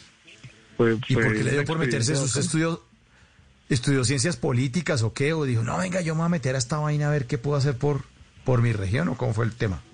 No, siempre, siempre me ha gustado, siempre me- y lo tenía como visualizado en mi vida. Y estaba planificado para hacerlo y la verdad me, me gustó la experiencia, pero no es como uno lo piensa, ¿cierto? Uno cree que, que se puede mucho, que puede hacer mucho, pero en realidad es muy poco lo que se puede hacer porque el, yo hay un concepto de los consejos y asambleas, y es que eh, aunque pareciese que de verdad eh, tienen un, se untan la mano de muchas cosas o tienen mucho poder, no, no es así, los alcaldes siempre los opacan, los, los tienen como, bueno, en los pueblos, de pronto en las ciudades yo creo que es distinto, pero los pueblos, los concejales no, no son muy relevantes. Hoy, hoy, hoy hablaba yo con mi esposa que, que la, la concepción de la gente que critica en redes sociales, sobre todo esos matoneadores y la gente que le hace tanta mala prensa y que critique, que no le gusta nada, de los gobernantes o del director técnico del equipo de fútbol o de la manera como funciona la sociedad. O sea, gente que se la pasa criticando muchas veces no conoce cómo funciona y cómo se administra algo. Entonces hay gente que dice, no, es que deberían alinear a tal jugador. ¿Usted sabe cuánto vale el contrato? O sea, no es que aquí deberían hacer un puente. ¿Usted sabe cuánto vale una ley? O sea, cómo son los, los pliegos de las licitaciones. ¿Sabe cómo se manejan los presupuestos y ese tipo de vainas? Claro. Es que usted La se acuerda, que- Mauricio, alguna vez que mucho. Que, eh, ahí brevemente, una vez hicimos un programa sobre cómo hacer conciertos en Colombia, manual de instrucciones para hacer conciertos en Colombia. Y entonces la gente critica, pero es que cómo hacen un concierto un lunes, pero es que esa boleta tan cara, pero es que todo tiene un orden, todo tiene un porqué, pero aquí como nuestro deporte nacional es criticar, no sabemos cómo son los procesos de las cosas. Exacto. Decir, hablando de criticar, hablando de criticar, eh, vieron hoy el video del presidente Duque diciendo lo de la vieja, Esta Sí, vieja pensó sí. que yo no estaba escuchando. Le han dado Sí, mucho palo. La verdad es que es cada vez Mucho que palo. sale a decir algo. No, es que es una mamera. decir algo. Se la montan horrible. Siempre. Es- y yo, mire, yo no soy gobiernista, ni duquista, ni brivista, ni nada, pero, marica, qué, qué jodedera de la gente. Qué jodedera. ¿Quién no le dice a alguien una vieja? O sea, yo no es que esté defendiendo a Duque, sino que me pongo, digo, oye, esta vieja me llamó. Ay, ¿cómo le dice vieja? No sé, o sea, aquí todo es, uy, no, no. O sea, aquí cualquier alcalde, gobernador, presidente de compañía, estornuda. Ay, no. O sea, uy, no, no, no. No, no, La no, es qué que- la verdad es jodedera que a mí- de a la mí gente. tampoco, a mí tampoco es que me caiga muy bien el hombre, pero pues uno, uno entiende, yo desde, desde una perspectiva ya como uno lo vive, yo algún día le decía a alguien, es que yo soy concejal, yo no soy un, yo soy un ser humano, yo soy igual que usted, yo no, no tengo que ser Exacto. inmolado, tengo que, o tengo que comportarme como, como tendría que levitar, o, o, o ser Jesús que no tiene, no tiene errores ni nada para que la gente esté contenta. Y la gente cree No, que no, de verdad, la gente cree que que porque el man es el presidente o porque este es concejal o alcalde tiene que comportarse de manera impoluta. No, también es un ser humano, Sí. pero también es por una montadera. Aquí en este país todos Es ganas de joder también. Pero es que de lado y lado. Y los mismos que dicen, el presidente, ¿cómo se le ocurre decir esta vieja? Son los mismos que le dicen marrano porqui, títere, ah, ah, ah, insultos, y que se la pasan gritando eh, madrazo y, y, y, y- y montándola y haciendo memes. Y to- esos mismos están exigiendo que él no le diga vieja. Que igual yo no es que esté defendiendo que le diga vieja. Yo normalmente digo vieja, pero, pero ni siquiera la gente vieja. Fue una vieja de 25 años y dice, oye, esta vieja me llamó otra vez. Le digo a mi esposa, refiriéndome a una persona que tiene 25 años. No necesariamente estoy tratando mal a los ancianos y a la tercera edad. No, pues unas ganas de joder. Pero sí, es un término todo. que utilizamos todos, la verdad. Todos. Todos, vayamos de Y a los, y a los, y a los hombres Sí, como ah. ese man que está allá. Ese man que está allá, me, me, me volvió a llamar ese man. Claro. Ay, no le diga man. Ay, eso es despectivo. Ay, menos mal. Si fuéramos, si fuéramos Escandinavia, este país sería perfecto. Ay, hermano. Sí, relájese un poquito y además, como estaba diciendo Sebastián, eh, se les olvida que Duque, yo no soy gobiernista, cero Yo tampoco. apoyo y No la vaina, pero este tipo es un ser humano, es un ser humano como cualquiera, se les olvida, o sea, este man ahí sí como de- dicen eh, eh, en otros eh, o en otras instituciones del país, antes que presidente es un ser humano. Y en la palabra vieja en Colombia es ni siquiera es despectiva, es para referirse No. a cualquiera. De verdad a veces se les da por joder Uy, no. y lo que usted dice, Mauricio. O sea, vi varios tweets a este cerdo inmundo, ¿cómo se le ocurre decirle vieja? Sí. Es que ella es más respetable que usted, usted sí no es respetable. De ese respeto estamos hablando, de esa altura es el debate. ¿no? Ustedes de pronto Sí. vieron esos videos de TikTok de este chico que, que es como un monito de gafitas que tuvo que irse de su casa porque empezaron a hacerle mucho bullying por sus videos como dando consejos de amor. De pronto los vieron. Uy, no. No. ¿Cuál era? ¿Cuál era? ¿Cómo cuál? se llama? Es un chico, no es que no, no, no- no recuerdo, pero un chico que salí, que, que es un pelado, un adolescente, dando como consejos de cómo conquistar chicas y salía como, como una manera muy tierna. Y bueno, sí, la verdad es que uno lo ve como, bueno, este man, qué, qué raras, pero la gente, o sea, el nivel de, de, de bullying que le hicieron, tanto así que ese niño tuvo que irse de la casa porque lo- los iban, los iban a linchar, literal. Entonces, yo, yo, yo lo veo esto como que en nuestro país estamos viviendo una ola de odio, pero, pero no solo de política, sino a nivel general. Es lo que le, lo que le hacen a Gina Calderón, lo que le hacen a Epa Colombia, o sea, son muchas cosas, demasiado odio, Uy, la verdad. Qué mamera. Qué mamera tanto odio, en serio. Y esa gente, esa es la gente que pide paz e igualdad a los madrazos, ¿no? O sea, es, que, es que no, no, no, yo no sé. Y yo igual estoy en desacuerdo con muchas cosas del gobierno. Yo soy de los que dice este país no funciona porque llevamos 200 años mal gobernados. En eso yo sí soy como medio cansón y mamerto y todo. Pero estar uno jodiendo por todo, ay, que porque este man dijo esta vieja y este man no lo bajan de porqui y, y le hacen caricaturas y siempre lo sacan con los crocs de Uribe y es una ofendedera. Ay, no, no, qué pereza. Pasamos, pasamos de Chucky a Porky. Sí, exacto. Entonces a Santos que Chucky. Y yo, y, y yo no es que sea santista ni nada, nunca, es que yo no soy ista, es que a mí los istas me maman. O sea, yo no soy ni silvestrista ni nada de esas vainas. que no, no soy fanático de nada. No, silvestristas, yo, yo sí lo he escuchado, escuch... Ay, vallenato, Mauricio, no lo niego. Bueno, pero eso, eso dijimos que no le vamos a decir al aire, por favor, que no vamos a, a confesar. Qué Bueno. sí. Oye, entonces que me le metieron los créditos finales. Bueno, entonces, ¿qué? ¿Para la pandemia qué? ¿Qué? ¿Va a volver a la política o qué va a hacer? ¿O se va a seguir recontrando con su familia? ¿Cómo es la vaina? No, miren, aquí en el Quindío eh, esto se ha manejado muy raro. Miren, aquí los casos son muy poquitos. Siempre aparece como tres, dos, hay días que no aparecen casos. Pero aquí la gente no se está cuidando. De verdad, si ustedes vieran de estos pueblos del Quindío, la gente no, la gente no se cuida. Si, si, nos- si yo me pongo a comparar, podría comparar a la gente del Quindío con la gente de la costa, de verdad. Gente para tan desjuiciada, no se cuidan, no se cuidan. Y aparecen muy poquitos casos, entonces ya como que hay una normalidad. Y otra cosa que vi este fin de semana es que mucha gente de Bogotá aquí en el Quindío, mucha gente de otros Ah, lados no. del miedo se. Lindos. Lindos, de puente. No, no, no, no, es que somos unas bellezas, unas bellezas.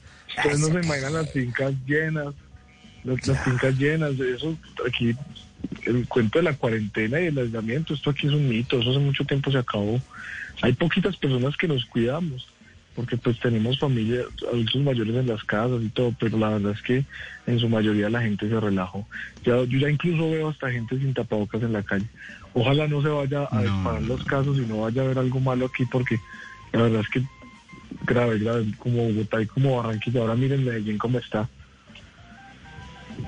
Medellín estaba bien y se confiaron y ya están paila. O sea, estaban como bien. Y no, no, no, ya no, ya no, ya no. Como que, es que- era la, la, la, la de mostrar ¿Ustedes y ya no. Que hace como un mes todo el Claro. mundo decía que es lo que hacen en Medellín, que vea, no aparecen casos y todo, y mira ahora. Claro, es que sabe qué fue lo que pasó. Eh, con, tengo muchos amigos, tengo mucha gente conocida en Medellín y entonces estaban juiciosos, entonces que sí, que la ciudad, que menos contagios.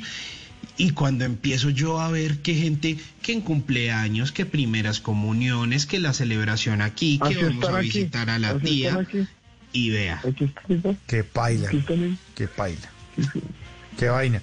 Ya tenemos confirmados 204 mil casos en Colombia. Hay 6.700 casos nuevos, recuperados 95 mil personas y fallecidas 6.900 personas.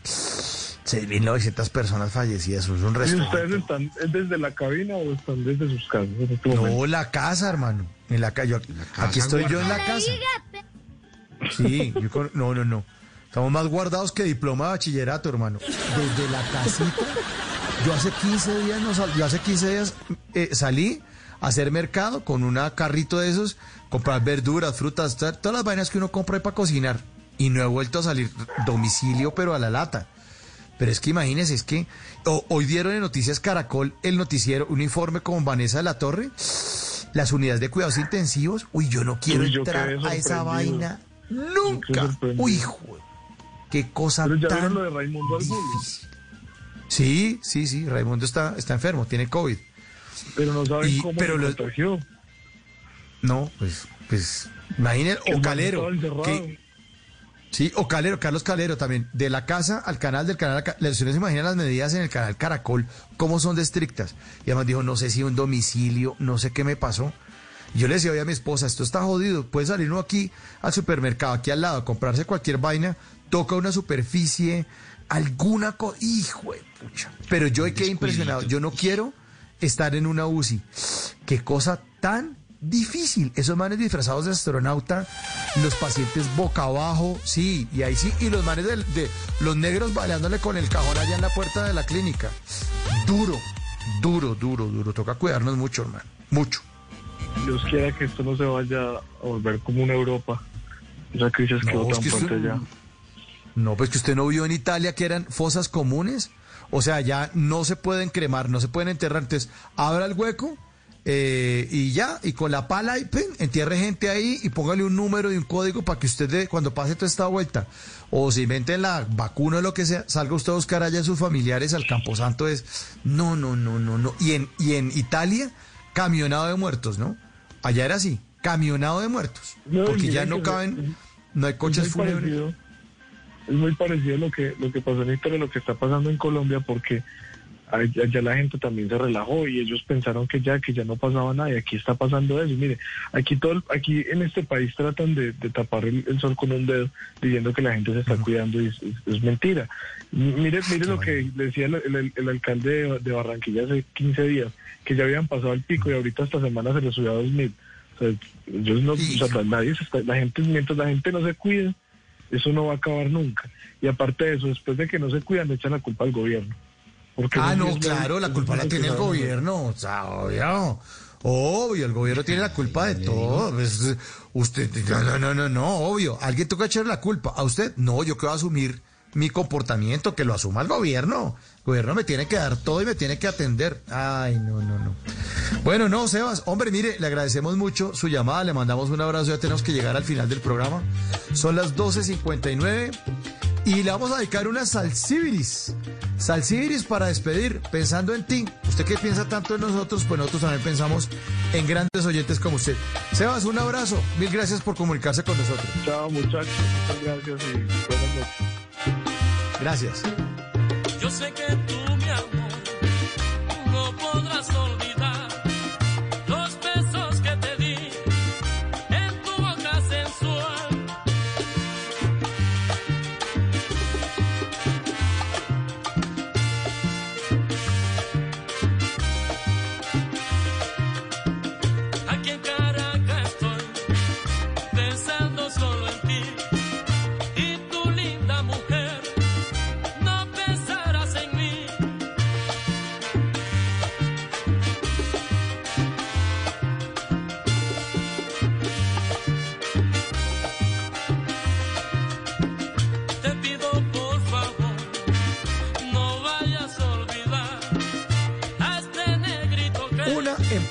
La mañana. Muchas gracias a todos por su sintonía. Gracias por dejar que los acompañemos en Bla Bla Blue.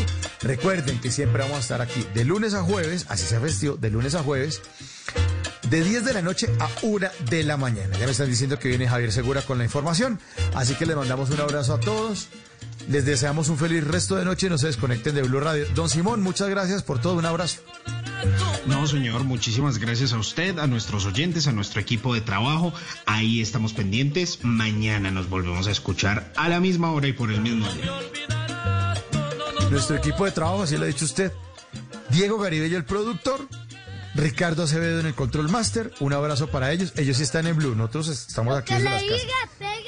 Sí, ese, el que pone ese, ese es el que pone ese, péguelo, se llama Ricardo Acevedo. Un abrazo para todos, muchas gracias a Consuelo Luzardo, nuestra invitada en la primera hora. Ya, hombre, ya, tranquilo. Eh, Consuelo Luzardo en la primera hora, nuestra invitada, gran actriz. En la segunda hora, muchas gracias a Erika Zapata por hacer parte de estas conversaciones para gente despierta, nuestra gran periodista de Noticias Caracol allá en Medellín. A Isabel en Cúcuta por llamarnos, a Sebastián en Armenia, a todos un fuerte abrazo y nos encontramos aquí a las 10 de la noche en Bla Bla Blue. Mi nombre es Mauricio Quintero, feliz resto de noche. Un abrazo para todos, chao. Lo que le diga.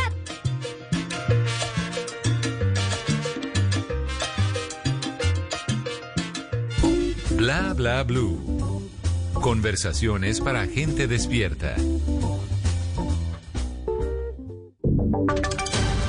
Voces y sonidos de Colombia y el mundo en Blue Radio y bluradio.com, porque la verdad es de todos. Una de la mañana y dos minutos, soy Javier Segura y esta es una actualización de las noticias más importantes de Colombia y del mundo en Blue Radio y bluradio.com. Y vamos a Cúcuta porque aumentó la violencia durante el mes de julio. La disputa territorial de las organizaciones delincuenciales sería el detonante del incremento en las estadísticas de homicidio en la frontera, informa Angie Telles. En el primer semestre del 2020 se reportaron 112 víctimas en Cúcuta, superando los 109 homicidios registrados en el mismo periodo del 2019. Asesinatos que son frecuentes en la frontera por las peleas entre integrantes de bandas dedicadas al tráfico local de estupefacientes, en su mayoría de nacionalidad venezolana. Sergio Martínez, secretario de Seguridad Ciudadana. Y en el mes de julio vamos también con cifras preocupantes. Si usted analiza varias de las personas que han sido víctimas del delito del homicidio, son de nacionalidad venezolana. Entonces, dentro de ese actuar, pues también se tiene la evidencia que estas personas están integrando de manera nutrida este tipo de estructuras. Pues bien, lo que dicen las autoridades es que algunos de los migrantes venezolanos que están llegando a la frontera durante la pandemia por el COVID-19 estarían siendo incluidos en las filas de las bandas criminales para fortalecer las organizaciones. Una de la mañana y cuatro minutos, autoridades en Villavicencio se encuentran tras la pista de la persona que abandonó a una menor en horas con, apenas algunas horas de nacida. A la pequeña ya se le asignó una madre sustituta, informa Carlos Andrés Pérez. El desgarrador hecho donde una persona dejó abandonada a una niña en un barrio de Villavicencio tiene consternados a los villavicenses. Afortunadamente la bebé fue encontrada a tiempo con algunos signos de hipotermia pero estable de salud. Felipe Harman, alcalde de la ciudad, rechazó este tipo de actos y aseguró que a la menor ya se le restablecieron sus derechos. Estamos en el hospital departamental, ya se le ha otorgado una madre sustituta y en ese sentido rechazamos las actuaciones que eh, dejen en situación de abandono a los niños de la ciudad de Villavicencio. Por su parte, las autoridades se encuentran tras la pista de la persona que dejó a esta bebé de apenas unas horas de nacida abandonada en un parque. Una de la mañana y cinco minutos en Barranca Bermeja, una maestra desapareció en extrañas circunstancias cuando salió de su casa en el barrio Torcoroma. Por ese motivo, las autoridades desplegaron un, un operativo para tratar de encontrarla, informa Boris Ejada. Se trata de la maestra María Angélica Polanco Miranda, mayor de 37 años, quien desapareció hace cuatro días cuando salió de su casa a realizar una diligencia. Por este motivo, las autoridades lanzaron una alerta a través de varios medios para ubicar a la docente, Lina Paola Polanco, sobrina de la desaparecida. La última vez que fue vista fue saliendo de su casa en el edificio Sandra Carolina del barrio Torcoroma. Ella llevaba un vestido azul corto, zapatos y bolso negro. La maestra es madre de tres hijos, el menor de seis meses de edad. Por ese motivo, tanto familiares y autoridades desplegaron un operativo para tratar de encontrar a la docente de Barranca Bermeja. Una de la mañana y cinco minutos en el departamento de Bolívar, en lo que va corrido del año, 130 animales silvestres han sido recuperados de sus captores por el Grupo de Protección Ecológica y Ambiental de la Policía. ¿Cuántas personas han sido capturadas por esos delitos? Dalia Orozco. 12 personas en el departamento de Bolívar han sido judicializadas en este primer semestre del año por el delito de tráfico ilegal de especies, según un informe del Grupo de Protección Ecológica y Ambiental de la Policía de Bolívar, en municipios como Calamar, Monpós, Carmen de Bolívar, Magangué y María la Baja, un total de 130 animales silvestres han sido recuperados de sus captores. Los animales preferidos por los traficantes, según precisaron las autoridades, son los canarios, las cicoteas, especialmente para la temporada de Semana Santa, los monos titís, las babillas y los guacamayos. El comandante de la Policía de Bolívar, coronel Tají Rivera, señaló que junto a estos operativos de control se desarrollan campañas de prevención y denuncias sobre esta actividad ilícita que pone en riesgo la riqueza de la fauna y flora de toda la región. Las personas capturadas por estos delitos se pueden enfrentar apenas entre 4 y 8 años y al pago de multas hasta de 300 salarios mínimos. Noticias contra reloj en Blue Radio. Y cuando ya es la una de la mañana y siete minutos, el secretario de Estado estadounidense Mike Pompeo se reúne este martes en Londres con el primer ministro británico Boris Johnson, cuya relación con China se complicó recientemente al criticar su intervención en Hong Kong y prescindir de Huawei para su red de 5G. La cifra de investigaciones Bancolombia dice que el eh, informe mensual sobre construcción, que en el mes de mayo, frente al mes de abril, la recuperación fue del 182%. Y seguimos atentos porque Quito es ahora el epicentro de la pandemia en Ecuador con 10.599 contagios, el 13% de los contagios registrados en ese país. La ampliación de estas y otras noticias se encuentran en blueradio.com. Sigan ahora con Blue Música. Esta es Blue Radio. En Bogotá, 89.9 FM. En Medellín. 97.9 FM. En Cali, 91.5 FM. En Barranquilla, 100.1 FM. En Cartagena, 1090 AM. En Bucaramanga, 960 AM. En Pereira y el norte del Valle, 89.2 FM. En Tunja, 103.1 FM. En Villavicencio, 96.3 FM. En Armenia, 89.2 FM. En Norte de Santander, 97.7 FM. En Neiva, 103.1 FM. Y en Córdoba, 96.0 FM. También en bluradio.com. En Facebook, Blue Radio Colombia. A través de Twitter en arroba Blue Co. Y en la señal de TDT.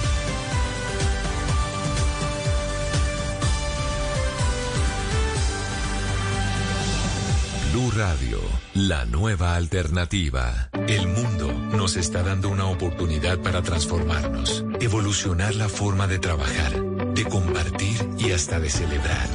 Con valentía enfrentaremos la realidad de una forma diferente, porque transformarse es la nueva alternativa.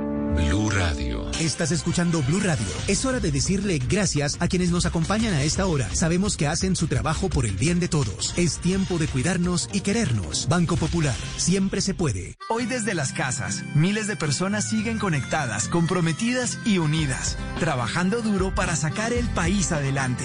Hoy, con dedicación, esfuerzo y pasión, estas personas han hecho de este día un día extraordinario. Tú también lo puedes hacer. Banco Popular. Hoy se puede, siempre se